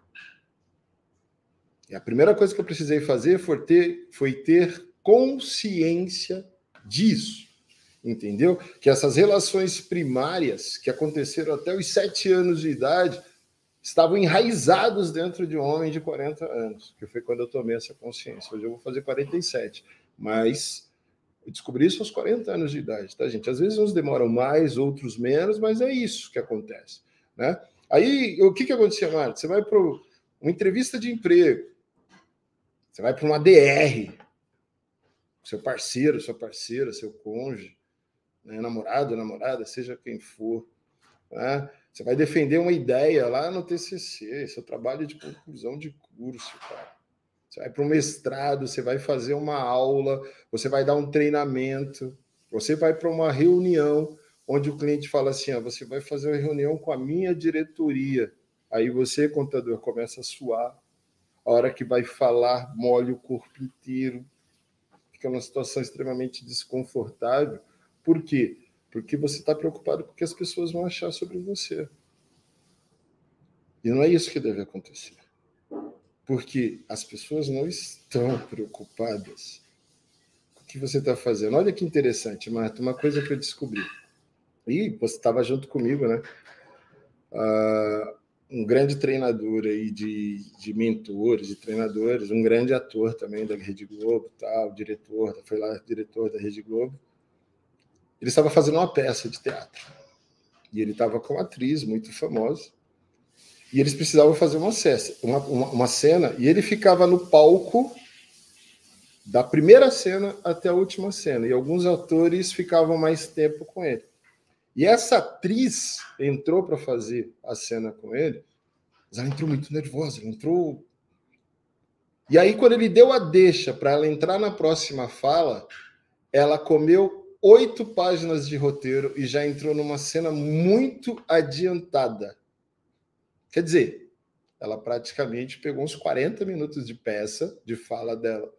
Ok. E ó. E na cabeça dele ele ficava assim: Meu Deus do céu, o que, o público vai fazer? E agora? Porque tem gente que está aqui que já assistiu a peça e não sei o que. Mas ele, muita calma, eles com muita calma foram até o final. Quando terminaram o ato, a plateia levantou, aplaudiu de pé. Diz que nunca recebeu tanto aplauso quanto naquele dia. Sabe por quê? Porque a plateia não sabe o que está acontecendo ali. A plateia sentiu segurança no que ele está fazendo. E quando você tem segurança no que você está fazendo, você tem certeza do seu propósito, certeza que aquilo que você vende vai ajudar alguém, que aquilo que você vai apresentar numa reunião, daquilo que você vai vender num curso, daquilo que você vai falar numa live, daquilo que você vai apresentar, vai agregar a vida das pessoas, você não está preocupado do outro lado se tem alguém que está achando ruim ou não está achando ruim. Porque sempre vai ter alguém que vai achar ruim, gente. É normal do ser humano. Então as pessoas não percebem, tá, tá Marta? Então, ó, é, é, não é à toa que a maioria dos clientes que nos procuram aqui no grupo do EPG, o que, que eles falam, Marta? Olha, eu tenho dificuldade de gravar vídeo. né? seja para o YouTube, seja para o Stories, seja para o feed do meu IGTV, seja para o meu Facebook. Eu tenho dificuldade para gravar um curso, eu tenho dificuldade para gravar um videozinho lá na minha página de vendas para convidar o cara a fazer um pitch. Eu tenho dificuldade até para gravar um vídeo para a página de parabéns ou de agradecimento lá para chamar o cara para uma reunião. Não adianta. Eu não nasci para falar em público, gente. Vocês precisam entender isso. Eu já estou pagando uma agência exatamente para que você é, é, é, resolva isso para mim. E por que, que eles fazem isso, Marta? Exatamente porque eles estão mais preocupados com o que os outros vão falar a respeito deles do que a mensagem que eles têm para transmitir. Eles julgam que os outros são mais importantes do que ele. Ou pior que isso, que é uma das coisas que nós vamos ver daqui a pouco. Então, Marta, quando nós tomamos consciência de que o núcleo desse medo é o medo de errar em público, olha o que eu acabei de dizer, Marta. Não é o medo de falar em público, é o medo de errar em público. Entendeu? Falar em público, nós falamos o tempo todo. Você pode observar, Marta, nós falamos o tempo inteiro em público. Então, o nosso medo não é de falar, o nosso medo é de errar. Isso mesmo, Alex. Isso, isso sempre traz né, essa, essa sensação, essa, essa, essa agonia, né? É claro, gente, depois que você acaba pegando confiança, você, você faz esse trabalho. Eu vou dar um exemplo. Outro exemplo aqui que eu, assim, eu, eu, eu sou super tranquila aqui em falar com as câmeras tal, só que pessoalmente, nossa, eu sempre tive muito pavor. Estou vencendo isso, para vocês verem que é assim. E aí, a última vez teve o evento do Pedro Neri, né? E eu tinha que falar lá no palco, e eu falei assim: meu Deus do céu, começou a me dar aquela tremedeira, aquilo que dá em vocês, às vezes, para falar na câmera, né? aquela tremedeira, aquela coisa. Aí eu falei para falei mim mesma, falei assim: olha, para com isso, seja você, é, se movimente, porque o corpo fala, as pessoas compreendem que o seu corpo fala, e você é uma pessoa que faz seu corpo falar. E faz o que tem que ser feito. Você vai dar seu recado começo, meio e fim.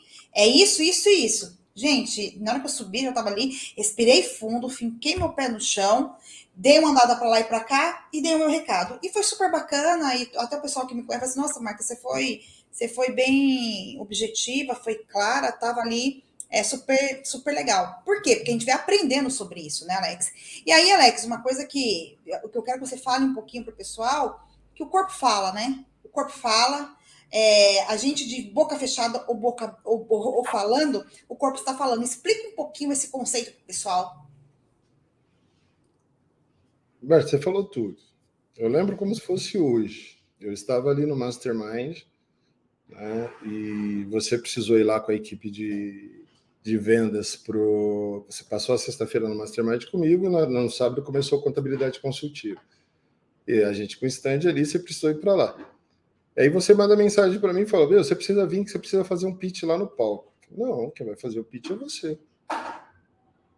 Não, mas eu tenho medo de palco. Não, você não tem medo de palco. Você tem confiança naquilo que você fala. Vai para cima. Você domina. É só você dominar entenda que o seu corpo fala. Por quê, gente? Porque a gente se comunica com o nosso público o tempo inteiro, o tempo inteiro, o tempo inteiro. Pare para pensar aí. Eu quero que vocês parem para pensar. Se você entrar na sua empresa hoje, você que está no presencial, tá? Você vai direto para sua sala. Você não fala com ninguém. Se tranca lá dentro. As pessoas lá fora já estão te julgando. Caramba, hoje tá bravo. Hoje a coisa tá feia. Nossa, nem bom dia deu. Meu Deus.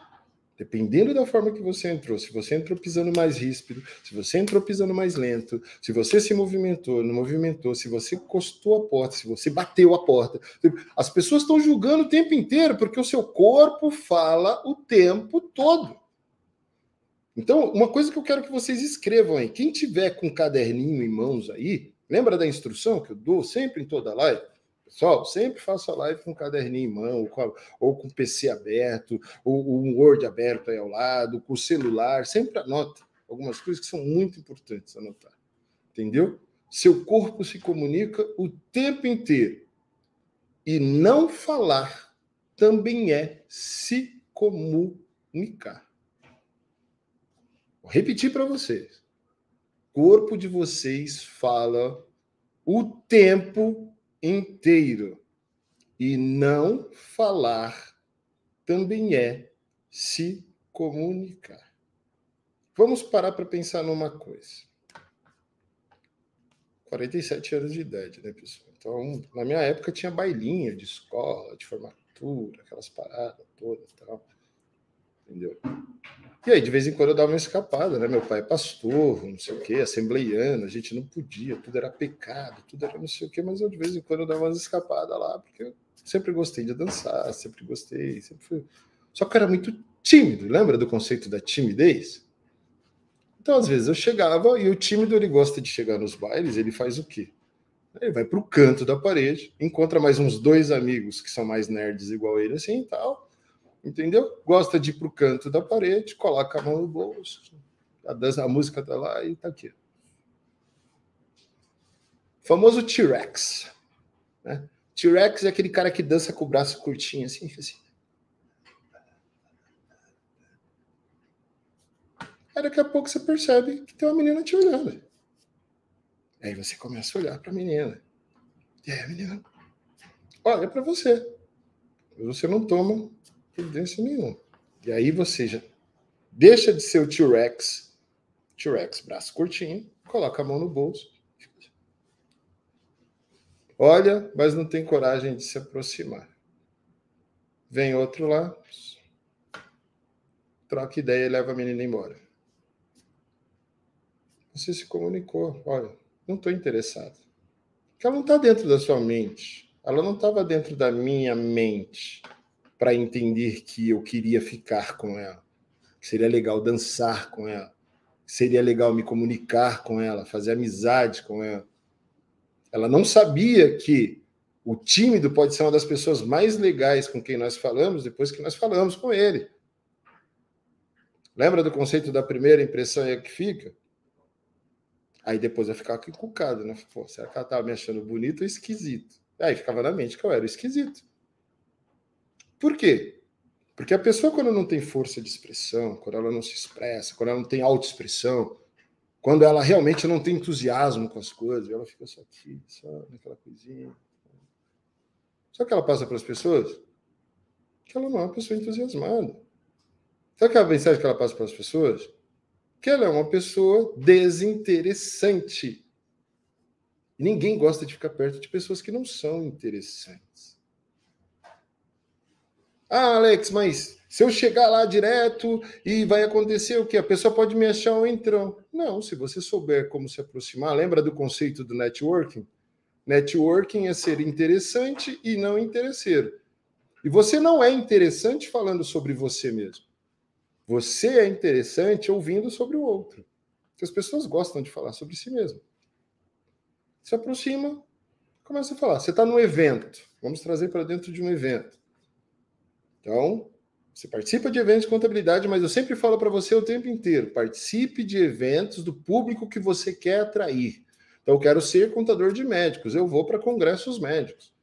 Quero ser contador de infoprodutores. Onde tiver mercado digital, eu estou lá. E aí, quando você chega lá, você tem que ser o quê?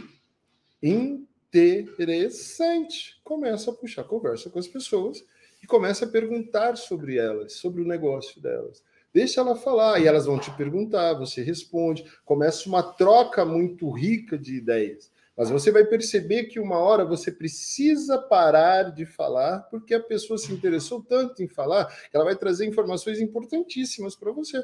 E você vai deixando ela falar. E essa pessoa fala: Nossa, que interessante, nunca ninguém parou para me ouvir dessa forma. Que legal, cara. Você tem um cartão? Que eu acho que nós podíamos fazer alguma coisa juntos. Bingo. Yes. Então, não falar também é se comunicar. Você precisa falar, você precisa entender isso. Ó, Marta, um dado é, é, recente que eu descobri que o nosso corpo é responsável por até 80% da informação que comunicamos diariamente. Qualquer lugar. em qualquer ambiente que nós estamos. O nosso corpo, essa máquina que eu sempre falo para vocês cuidarem. O corpo te empodera. O corpo mostra quem você é de fato, os cuidados que você tem, o zelo que você tem, o poder que você tem, o nível de comunicação que você tem, o carisma que você tem, tudo você transmite através do corpo. Lembra que eu falei semana passada? Tem que tomar cuidado com as mãos, né?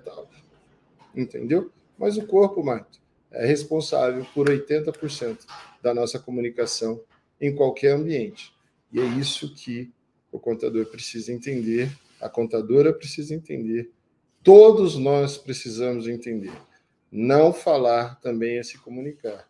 Porém, o nosso corpo é responsável por 80% da comunicação que nós levamos no nosso dia a dia.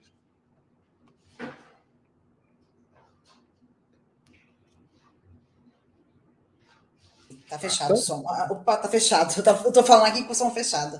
É, vamos lá. É, o querendo ou não, então, né, que de boca aberta ou de boca fechada, a gente sempre está se comunicando, né? É, não tem jeito, e quando a gente começa a estudar essa questão aí da PNL, a gente sempre está se comunicando. Gente, olha só, nós temos 300 pessoas vendo a live, curte aí, compartilha, porque o nosso Marco, conteúdo... Fazer o, vou fazer o seguinte, Marco, se nós temos 300 pessoas assistindo, quantos likes nós temos? 30, 30? É 21, vai, 21 likes. Então, pessoal, vou fazer o seguinte: a gente está encerrando a live agora. Eu vou dar dois minutos para vocês. Dois. Estou falando sério. Porque se o conteúdo está interessante, vocês têm que curtir para que esse conteúdo chegue em mais gente. Se só 30 pessoas clicaram no like, significa que o conteúdo não está interessante. Nós erramos a mão hoje, Marta. Então, se nós erramos a mão, não tem por que a gente ficar aqui gastando o tempo deles e o nosso. Concorda comigo? Aí. É dinheiro, a gente não pode desperdiçar, né? Então, ó, Marta, conta dois minutos. Se a gente não tiver pelo menos 280 likes na live, a gente encerra a live aqui. Mas aqui, ó, que, é que caiu, tá? Agora caiu das visualizações, né? Bom, 27, tá subindo. Tá subindo, vamos, tá subindo. O pessoal tá fazendo aí. Vamos fazer o pessoal. Se não tiver, pessoal, a gente não vai continuar, porque significa que não tá interessante. Lembra que nós estamos falando sobre comunicação. Ok? Isso. Então, se é interessante alguma coisa, eu tenho autoexpressão. E eu vou lá e falo, cara, é muito legal estar toda quarta-feira aqui com vocês e eu quero ver cada vez mais gente aqui com vocês, porque mais gente tem que entender esse conteúdo para melhorar o ecossistema contábil. Existe um propósito aqui. Ok? Se ninguém curtir, Marta, significa que não faz sentido vir aqui às quartas-feiras. Tá subindo. Entendeu? Tá então, subindo, tá subindo. Pessoal, Dois minutos. Eu quero eu... ver aí a quantidade de pessoas que tem visualizando, eu quero ver a quantidade de curtidas. Tá indo, tá indo, Alex, tá indo. Aí, Alex, assim, enquanto o pessoal tá curtindo, a gente tá falando aí, né, essa, essa questão aí, pessoal, a gente tá falando de comunicação, a gente tá pedindo aqui algo para vocês. Então, vamos lá curtir. Enquanto isso, Alex, deixa eu te perguntar uma coisa, tá? É, quer dizer, então, que se eu não, se eu estou me comunicando é, de boca aberta ou de boca fechada, eu estou comunicando alguma coisa, certo? Eu estou comunicando alguma coisa. Diz para mim é, como que, como que assim, o contador que tem muita coisa assim do outro que está do outro lado vendo a gente, como que ele pode é, transmitir com as mãos, tá? Dá umas dicas aqui com as mãos uma boa comunicação. Marta, como eu acabei de falar, 80% da qualidade da comunicação de qualquer ser humano está na linguagem não verbal. Uhum. Bom, linguagem não verbal está naquilo que eu não falo, está na minha forma de me portar. Então vamos colocar a seguinte situação, Marta. Contador quer sentir segurança durante uma reunião.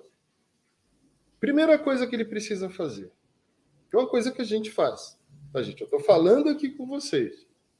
Mas, ó, é que não dá para mostrar aqui para vocês. Eu estou com os dois pés fixados no chão. Base sólida me traz segurança. Faz o meu corpo sentir-se equilibrado. Passa para o meu cérebro a mensagem que é isso aí, meu, vai para cima, vai para frente, você tem segurança no que você está fazendo, o que você está fazendo gera resultado, você está extremamente preparado para isso, vai lá e faz o que precisa ser feito. Então, primeira dica, Marta, antes das mãos, os pés. Qualidade da sua comunicação não verbal. Não cruza os pés.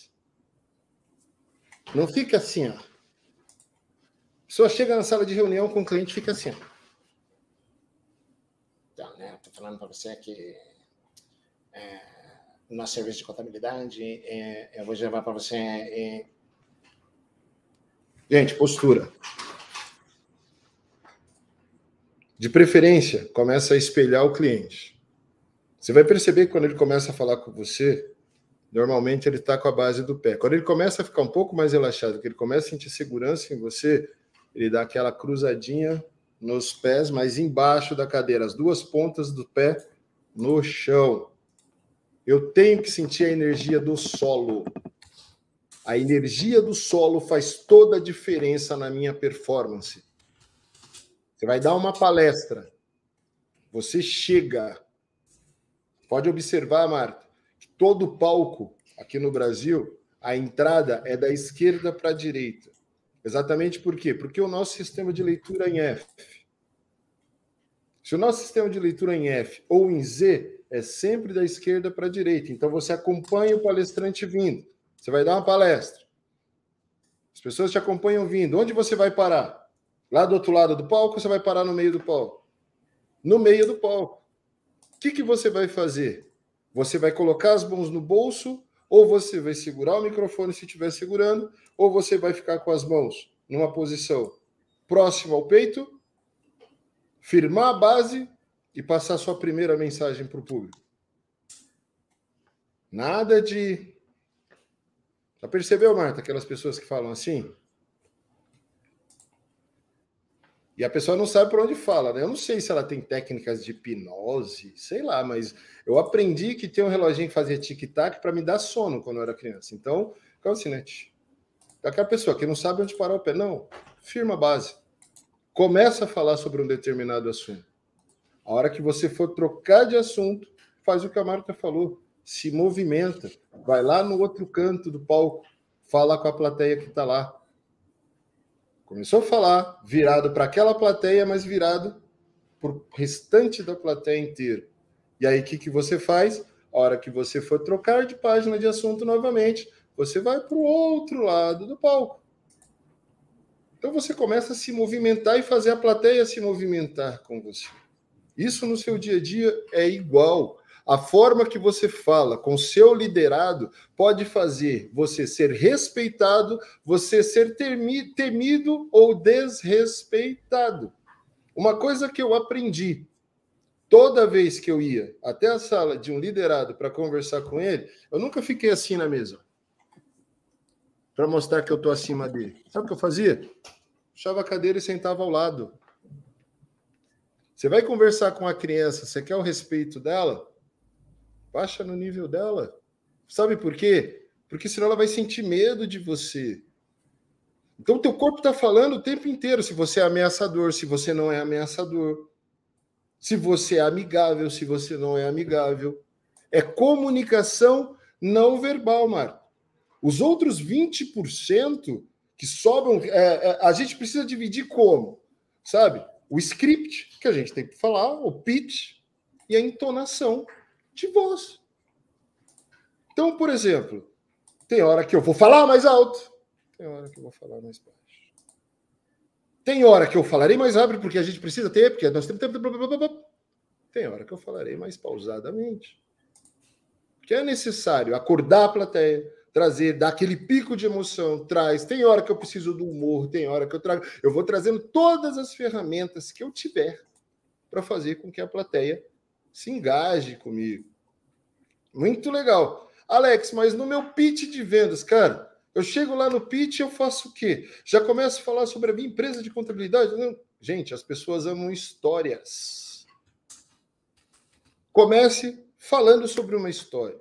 Não começa já dizendo o seu currículo, pelo amor de Deus. Isso é coisa do século passado. Muito prazer, eu sou o contador José da Silva, eu sou formado em Ciências Contábeis há 30 anos pela PUC de São Paulo, eu tenho não sei o quê, eu tenho bacharelado não sei das quantas, eu tenho isso, no meu escritório tem ISO 9001, eu tenho 800 mil certificações, a plateia... Que cara chato da porra. O cara começa com uma boa história. Ó, galera, que bom que tá todo mundo aqui. Eu sei que tem muita gente que está aqui com entusiasmo, mas tem gente também que está aqui por livre e espontânea pressão, não é mesmo? Quem que está aqui por livre e espontânea pressão porque o chefe obrigou a estar tá aqui? Aí a galera já começa a se soltar. Eu sei como que é. Eu já tive no seu lugar. Também já participei de palestras onde o meu chefe falou que eu tinha que estar tá lá. Ah, mas eu não tenho chefe, pô. Eu sou dono da minha empresa. Ah, mas você tem sócio? E o sócio falou que você precisava ir, não é? Então você tem chefe, queridão. Seja bem-vindo ao mundo real. E é por isso que nós estamos aqui hoje para falar sobre. E aí você começa a falar sobre o que você resolve e depois falar: ah, muito prazer. Meu nome é José da Silva, eu sou do escritório Silva Contabilidade. E é por isso que aí você começa a falar de algumas qualidades que você tem, alguns marcos, algumas coisas que interessem ao público. Você se torna interessante para as pessoas. Entendeu? Pessoas amam histórias. E quem sabe contar história muito bem, se dá melhor. E você pode trabalhar o seu serviço. O seu, a, os serviços de contabilidade são extremamente interessantes. Quando? Quando você conta o estudo de caso para alguém que se conecte com ele. Quando você conta números ou histórias por trás dos números. Ontem nós tivemos uma conversa extremamente agradável com o nosso contador. Ele abriu uma planilha, abriu o OMIE, abriu o nosso balanço e começou a contar as histórias por trás dos números. E aí a gente tentava argumentar algumas coisas, mas as histórias deles eram tão convincentes, gente, que não tinha nem como refutar. E não foi uma reunião pesada, foi uma reunião agradável. E convenceu tanto eu quanto a Marta hoje entrarmos para corrigir coisas que não estavam de acordo. Ponto. Viu o poder que uma história tem de convencimento? Imagina quando você faz isso. A hora que você entona a voz mais, a hora que você retrai um pouco a voz, a hora que você fala um pouco mais baixo. mas o que, que ele falou mesmo? Técnica, pura e simplesmente para ver se as pessoas estão entendendo. Está todo mundo me ouvindo, gente? Alguém vai dizer: não, não, não, fala mais alto. Opa! Aí você volta, tom de voz. É isso, é você saber construir um enredo, Marta sobre aquilo que você vai falar. O roteiro e o enredo é muito importante para dar ritmo na sua apresentação, seja numa reunião de vendas, seja numa reunião com a equipe, seja em qualquer lugar que você estiver. Qualquer comunicador experiente sabe que é, existem é, três pilares importantes para que a comunicação seja muito bem feita que é exatamente a comunicação não verbal, o ritmo que você dá na sua comunicação e a entonação que você dá na sua comunicação. Do mais faixa branca até o mestre da comunicação precisa entender isso. Aí ele prende, de fato, o seu público, para que o seu público se conecte com ele. Tá bom, Marta? Mas hoje, ó, é só, é só um resumo, Marta, do que a gente está falando sobre timidez, tá? É, é, é, a timidez é um estado de medo, de hesitação. Né? É, todo mundo aqui pode que, que se julga tímido tem medo de qualquer situação que pode enfrentar. E é por isso que as pessoas ficam preocupadas com o jeito de se portar, mão no bolso, tímidos, retraído, canto, entendeu? É isso, porque a partir do momento que a pessoa tem que enfrentar uma situação desafiadora, porque subir num palco é uma situação desafiadora. Participar de uma reunião de vendas é uma situação desafiadora. O pessoal me pergunta até hoje, gente, Alex, com mais de 10 mil vendas no currículo, você ainda tem medo quando você vai sentar com um cliente para fazer uma venda? Eu falo, cara, me dá o frio na barriga do primeiro dia, lá atrás, que eu sentei frente a um cliente para vender o meu primeiro contrato. Porque eu considero, Marta, que o dia que eu perder esse frio na barriga, nada mais vale a pena. Porque esse frio na barriga que me me, me faz prestar atenção nas habilidades comportamentais que eu tenho, nas minhas hard skills, nas minhas soft skills, então na minha capacidade técnica, na minha capacidade interpessoal, entendeu? Na minha capacidade social, coisas que nós falamos a semana passada. E se eu sinto segurança, o frio na barriga me faz ficar ligado o tempo inteiro para que eu entenda tudo o que está acontecendo durante uma reunião de vendas tudo o que está acontecendo. A hora que eu preciso modelar, a hora que eu preciso moderar, a hora que eu preciso perguntar, a hora que eu preciso ouvir. Tudo isso a gente aprende. Tudo isso é ensinável. Por isso que eu digo a importância de mentores que tragam instruções para as nossas vidas. Ok? É entender o momento, entender o perfil de cliente, estudar o cliente antes, faz você ir muito preparado para uma reunião. Chega lá, não seja um folder ambulante. Faça perguntas de exploração, perguntas de expansão. Alex, mas o que são perguntas de exploração, perguntas de expansão? Estuda um pouquinho de método socrático que você vai entender sobre o que eu estou falando. Explora a necessidade do cliente. Depois expande para ter certeza que a necessidade dele é aquela que ele está falando. Porque às vezes o cara fala para você uma coisa, mas a necessidade real não é aquela. É aquilo que eu sempre falo para vocês: ah, eu tô com dor de cabeça, mas a minha necessidade real é de um transplante de córnea. Tenho dor de cabeça porque eu forço muito a visão o dia inteiro. Então a neosaldina ou qualquer outro remédio é paliativo. O transplante resolve o meu problema de fato. Mas para isso eu precisei passar por diagnóstico, exame, etc. Quando você faz perguntas de expansão para o teu cliente, porque quem sabe perguntar, faz sucesso de verdade. Ok? Então, quando você sabe perguntar, você cria a solução ideal. Isso é técnica de comunicação pura. Só é inseguro quem não tem certeza das suas habilidades comportamental. Como o próprio nome diz, insegurança é a falta de certeza de que algo vai dar certo. Isso traz insegurança. Show, Alex. E aí, Alex, sabe o que a gente pode fazer? Para a próxima live da quarta-feira que vem, é, vamos falar muito sobre essa questão de gravação de stories, gravação de vídeo, conteúdo, o que fazer, como fazer, porque a gente está desmistificando, né, é, algumas coisas aqui em relação a você vencer isso. Só que tem muitas perguntas que é sobre, olha, eu, como que eu gravo vídeo, como que eu gravo stories, como que eu gravo isso, aquilo, aquilo outro, e de repente a gente pode até trazer um convidado semana que vem aí, que é o Altair, né, que faz esse trabalho aí muito interessante na questão dos vídeos também. E aí o pessoal, aí você consegue tirar muito mais dúvidas em relação a isso. E aí, assim, a gente está chegando aí para o fim. A pergunta para você. Tem, mas, tem, mas tem uma coisa sobre isso que eu quero já falar hoje, para você tá, pensar. Tá, uhum. Quem fez a pergunta?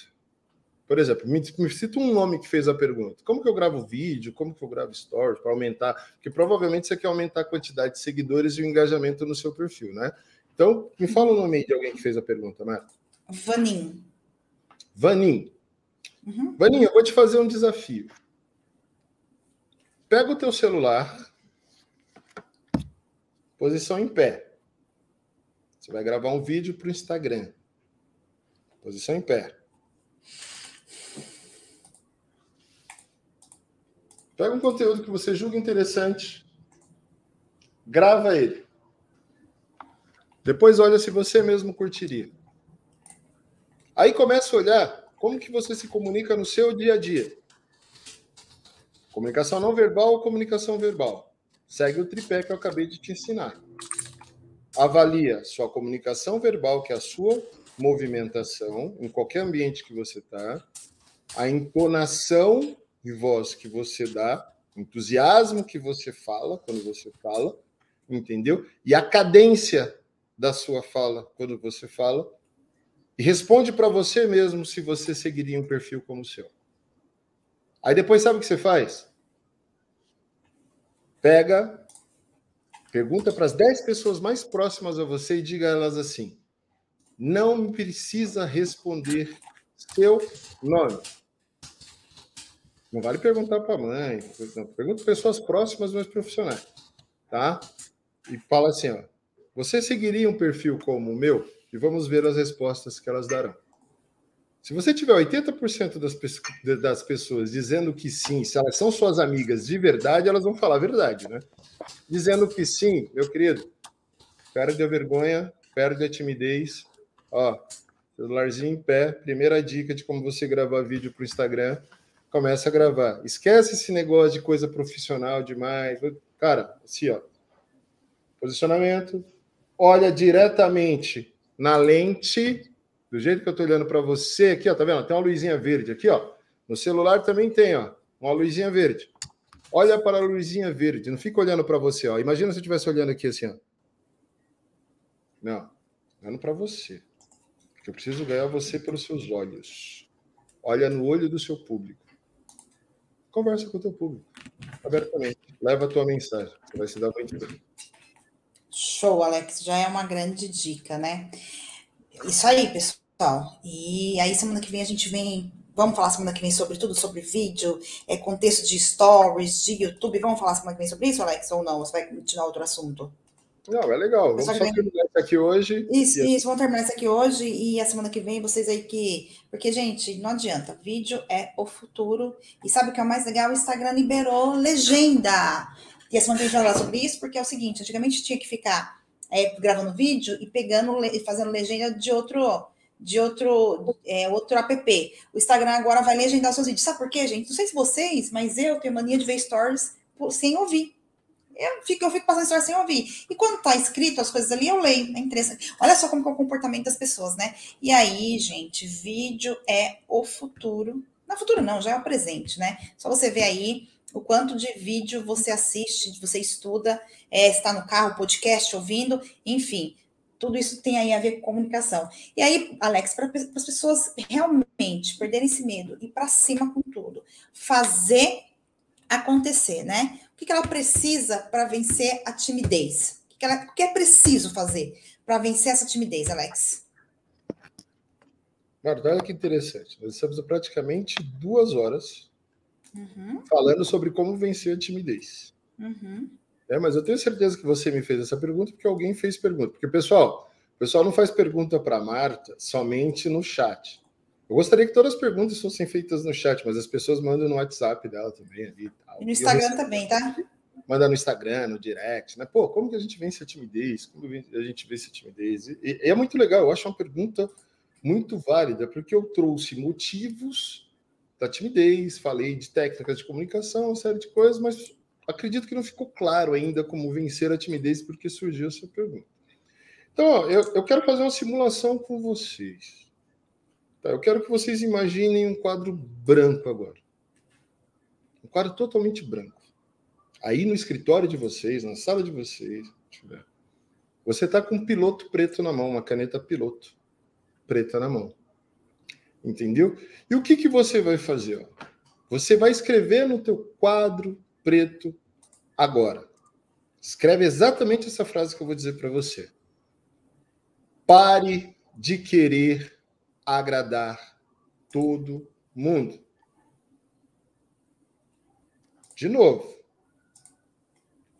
se possível, feche os seus olhos.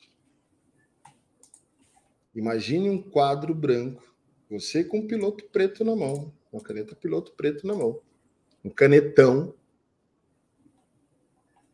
E você está dando aula para vários vocês.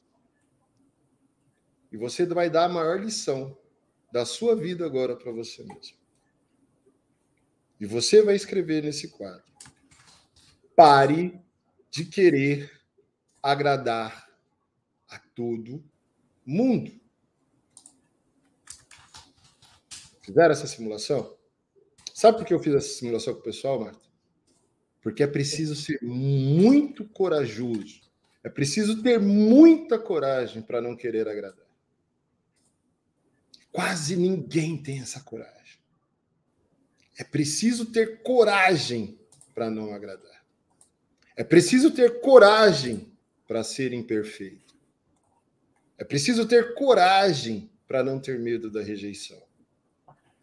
É preciso deixar de ser medroso ou frouxo. Lembra do conceito de timidez? Está lá no dicionário, gente. Não fui eu que imitei, que inventei, não. Está no dicionário. Significado da palavra tímido. Extremamente retraído, medroso ou frouxo. Então, quando você é medroso você é frouxo, você quer agradar todo mundo, porque você tem medo da rejeição. Vê como uma coisa vai ligando a outra, Marta. Então, ó, só isso é a maior lição que eu posso ensinar hoje. Escreva em todo lugar que você puder. Pare de querer agradar todo mundo. Alex, mas quem precisa parar de agradar todo mundo? Você que está me fazendo a pergunta. Escreva o seu nome aí. Eu vou escrever aqui, ó. Alex, pare de querer agradar todo mundo. Falar aqui uma cliente nossa que está sempre aqui conosco. Eu sei que ela não tem esse perfil, mas eu vou usar ela exatamente por isso. Escreve aí, Leanai. Elianai, pare de querer agradar todo mundo. Israel, pare de querer agradar todo mundo. Eduardo, pare de querer agradar todo mundo. Aí talvez você me pergunte, para que isso? Que você tem que colocar assim, ó. Porque se a minha timidez vem do meu erro de errar ou de falhar em público, eu tenho que ter coragem de não agradar. E tenho que parar de tentar agradar todo mundo. Pura e simplesmente. Quando que você vai conseguir gravar vídeo para o YouTube?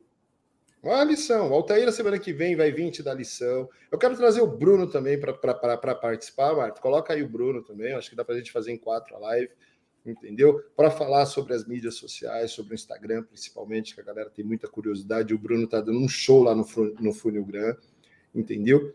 Mas é isso, galera. Não adianta você saber gravar você saber o melhor aparelho, a melhor técnica, ter legenda. Tem coisa, se você não fizer uma coisa, agir. Você tem que gravar. Se você não gravar, sua mensagem não vai para ninguém. E enquanto você tiver medo de desagradar, você não vai gravar. Eu quero que você entenda uma coisa que é, é muito legal, Mar, que é uma palavra que todo mundo reputa como positiva. Mas se você não tomar cuidado e ela tiver um prefixo, ela se torna negativa. Que é a palavra ação. Pô, Alex, agir é ruim? Não. Mas quando você coloca o prefixo diz à frente da ação, ou distra, distre, né? Ferrou. E o que, que mais acontece, Marta, conosco? Nós nos distraímos. Nós somos levados pelas distrações. E a distração é o que afasta a gente das nossas metas, dos nossos sonhos, dos nossos objetivos. É o que faz a gente viver a antimeta. Se eu participei de uma live como essa, eu sei que eu preciso perder a timidez. Participa semana que vem me ensinam todas as técnicas. E aí depois eu preciso de mais uma live, mais uma live, mais uma live para partir para ação. Me desculpa, camarada. Mas você está vindo aqui só se distrair. E a distração te leva para longe da ação. A distração te leva para longe da sua meta, que é gravar. Você precisa fazer só uma coisa para você ter sucesso: começar a falar, começar a gravar. Ah, Alex, mas eu, eu, eu, eu tenho um jeito muito esquisito de falar. Espontaneidade. Ó, conecta pra caramba. Seja espontâneo, seja você mesmo. Isso tem a ver com a tua essência. Aí você vai me dizer assim, pô, Alex, mas eu sou espontâneo demais. Seja espontâneo. Só entenda o momento certo de falar e de não falar. Tem que tomar cuidado, né? Porque tem gente que é sem noção, não sabe a hora de calar a boca. Mas se for o momento certo de falar, seja espontâneo e leve a sua mensagem. Ok? Porque a espontaneidade ela é irmã da autenticidade. Aí você vai ser autêntico. Aí quando você é autêntico, você ganha uma coisa chamada autoralidade. Lembra que eu falei da espontaneidade ser irmã da, da, da autenticidade? Você não se preocupa com o seu jeito de falar. As pessoas se acostumaram com a Marta falando várias palavras erradas. As pessoas curtem, ela nem liga. Sabe por quê? Porque ela tem uma coisa chamada autoralidade. Espontaneidade, que traz autenticidade e autoralidade, gera para você, sabe o quê? Autoridade com quem você se conectar, minha querida, minha querida. Olha que interessante isso. Mas para ter autoridade, Você precisa entender que você tem uma essência e você não pode perder a sua essência. E a tua essência que faz você ser espontâneo. A tua essência que faz você ser autêntico. A tua essência que faz você ter hard skills extraordinárias. Lembra do que é hard skills? Habilidades técnicas? A sua essência que você faz você ter habilidades sociais, soft skills, habilidades interpessoais. E esse conjunto de coisas traz para você uma autoridade excepcional. E as pessoas começam a encontrar em você uma mensagem que faz sentido para elas. E aí, tudo isso junto gera para você aquilo que todo mundo deseja: audiência. Pô, Alex, mas só tem 300 seguidores lá no meu Instagram, cara. Você acha que eu vou fazer live para 300 pessoas? Porque se tem 300, vai vir 20. Seja autêntico. Eu vou falar o nome do cliente aqui. Mas tem um cliente nosso que está fazendo live para 20 pessoas. Aí um player do mercado chegou, ligou para ele e falou assim: é, para de ser bobo, cara. Você vai fazer live para 20 pessoas, você está perdendo só seu tempo. Ele disse que ficou meio assim. Mas ele continuou, persistiu. Lembra do conceito que eu falo? Isso é bíblico. Ser fiel no pouco para poder ser colocado no muito. Se você não é capaz de levar sua mensagem para pouca gente, você nunca vai ter é, é, é, merecimento para falar para muita gente. Você não merece. Quem não quer falar para pouco não pode falar para muito. Eu não me importo se tem uma pessoa aqui na live, se tem 600, se tem 10 mil, se tem 150 mil. Vocês vão ver o mesmo empenho, a mesma vontade, o mesmo estudo, o mesmo foco para levar a mensagem para vocês. E o que, que aconteceu? Ele ligou para Marta e falou: Marta, fechei um contrato extraordinário. Uma multinacional entrou em contato comigo. O cara falou que estava assistindo a minha live. Sabe quantas pessoas tinha na live? 19. Fechei um baita de um contrato. Eu acho que o maior contrato que eu já fechei até hoje. Agora fala para mim. Se ele não tivesse cumprindo o princípio, seguindo instruções, fosse para um, fosse para 10, fosse para 50, fosse para 300, fosse para 10 mil, tivesse o mesmo empenho, a mesma dedicação, não tivesse principalmente fazendo, sabe quando essa multinacional ia vê-lo? Nunca. Sabe quando ele fecharia esse contrato? Nunca. Sabe o que ele teve? Coragem para não agradar esse player do mercado. Sabe por quê? Porque esse player do mercado não paga os boletos dele, não paga as contas dele, não traz nenhum tipo de benefício para a empresa dele. Pô, mas é um cara muito fora, dá conselhos extraordinários. Lembra dos dois saquinhos? Os conselhos extraordinários eu guardo. O que eu acho que é lixo, eu jogo no lixo. O que ele achou que era lixo, ele jogou no lixo e permaneceu com aquilo que ele julgava que era bom. O que, que aconteceu? Está tendo sucesso. E aí, qual é o teu pódio, contador, contador? Coragem de ser imperfeito. Coragem de não agradar. E eu vou dizer, é preciso ter coragem mesmo. E ainda vou além, Marta. A maioria das pessoas tímidas, elas são narcisistas, tá? Pô, Alex, como assim, cara? Eu sou tímido, não sou narcisista. Não, você é narciso. Você pode até falar, pô, agora o Alex pegou pesado. Tava curtindo até agora. Agora eu vou até tirar meu like. Não tira, não. Deixa continuar. Me dá o direito de ir até o final, por favor. Tá? É o famoso tímido narcisista. É o cara que se acha tão especial, mas tão especial, é tão mimado, que acha que o que tem a dizer é mais importante do que o público. Por isso que ele não leva a mensagem dele. Se eu não tiver mil pessoas na minha live, eu não faço para live. Eu preciso ter mil pessoas, eu preciso ter duas mil pessoas, eu preciso ter dez mil pessoas. Então eu não faço live para 20 pessoas. Narciso total, vaidade pura, métrica de vaidade, a quantidade de pessoas. Você faz uma live no Instagram, depois você pode levá-la para o YouTube, deixa ela trabalhando lá para você no YouTube, você vai ver o resultado que ela vai dar para você. Vai vir muita gente atrás de você. Porque o seu conteúdo lá no YouTube, ele vai durante três, quatro, até cinco anos performar. Se tiver quem trabalhe o SEO do conteúdo que você gerou, colocar todas as tags certinhas, fazer um belo thumbnail e etc. Thumbnail é aquela imagem, gente, que vai lá com a headline. Headline é a manchete, o título do vídeo e etc. Sabe o que vai acontecer? vai atrair gente para você. Então, por que ser narciso? Por que ser mimado?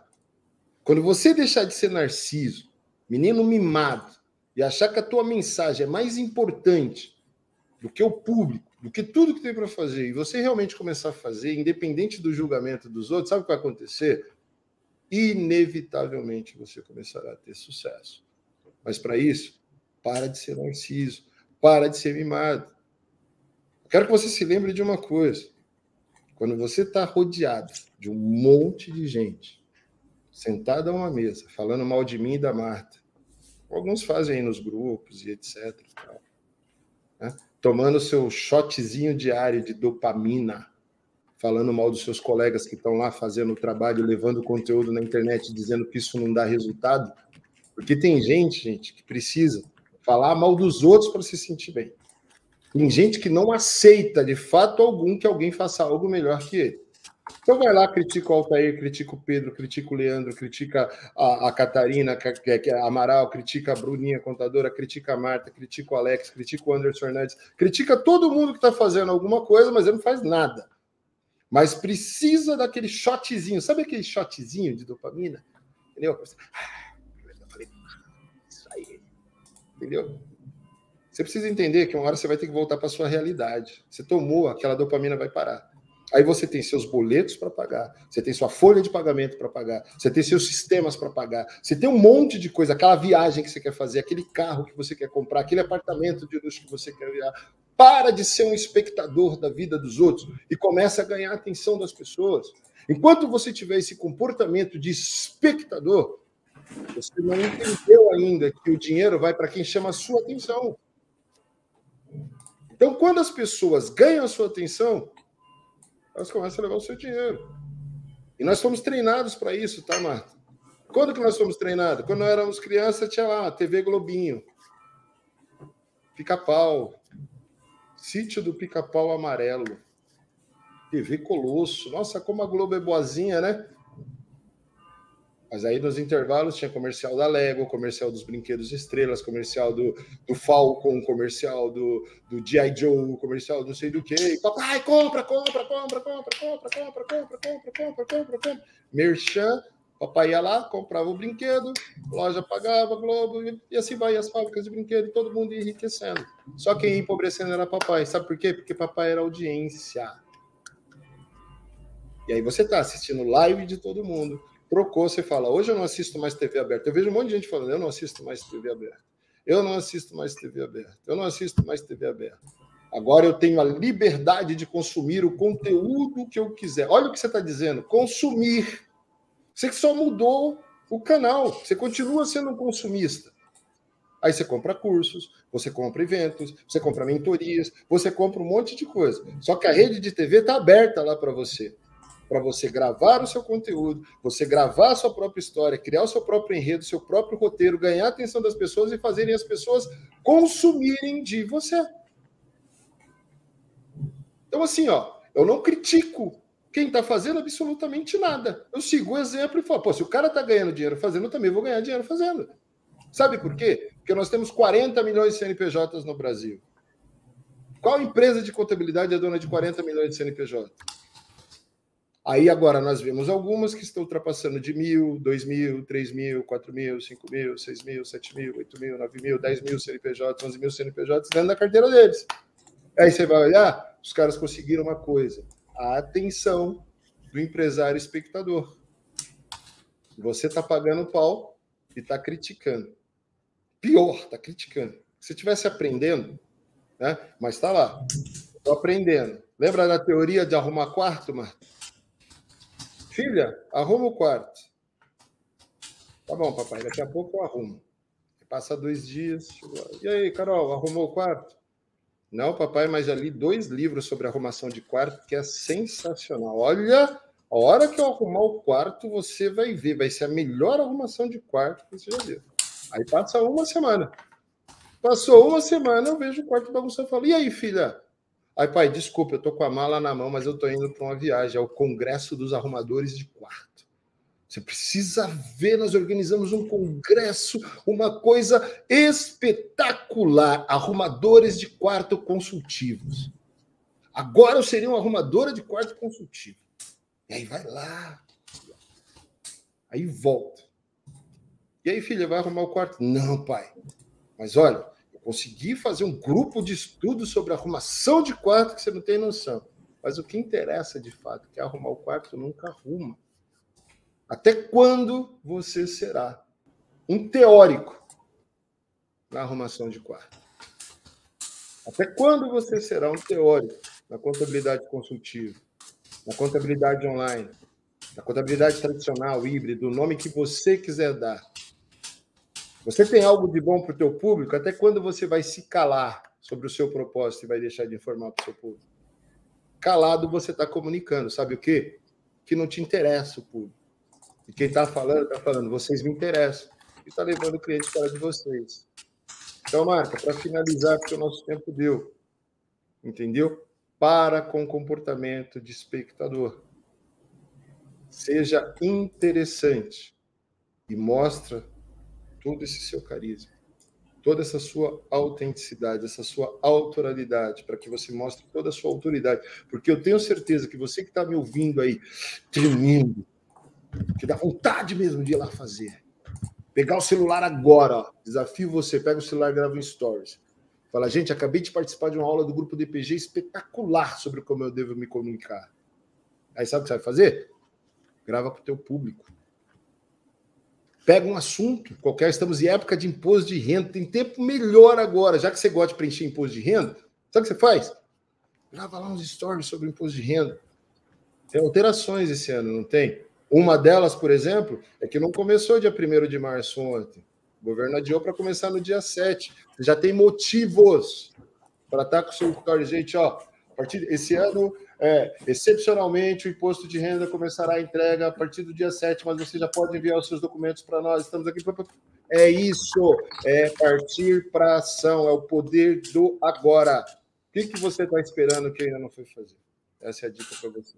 Marta, é com você. Um beijo para todo mundo, ok? E é o seguinte, gente, vamos parar de falar mal dos outros, ok? E vamos partir para o nosso jogo, para a nossa ação, entendeu? Porque é a nossa ação que nos trará resultados.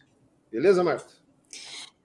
Beleza, é isso aí, gente. Bora partir para ação. Temos muita coisa a fazer, mas depende da gente. Quarta-feira que vem, no mesmo horário, no mesmo bate-canal. Obrigada para o pessoal que ficou com a gente até agora, nossa audiência. Brigadão, viu? Lembre-se, Marta, lembre-se. Vamos dormir com essa hoje, hein?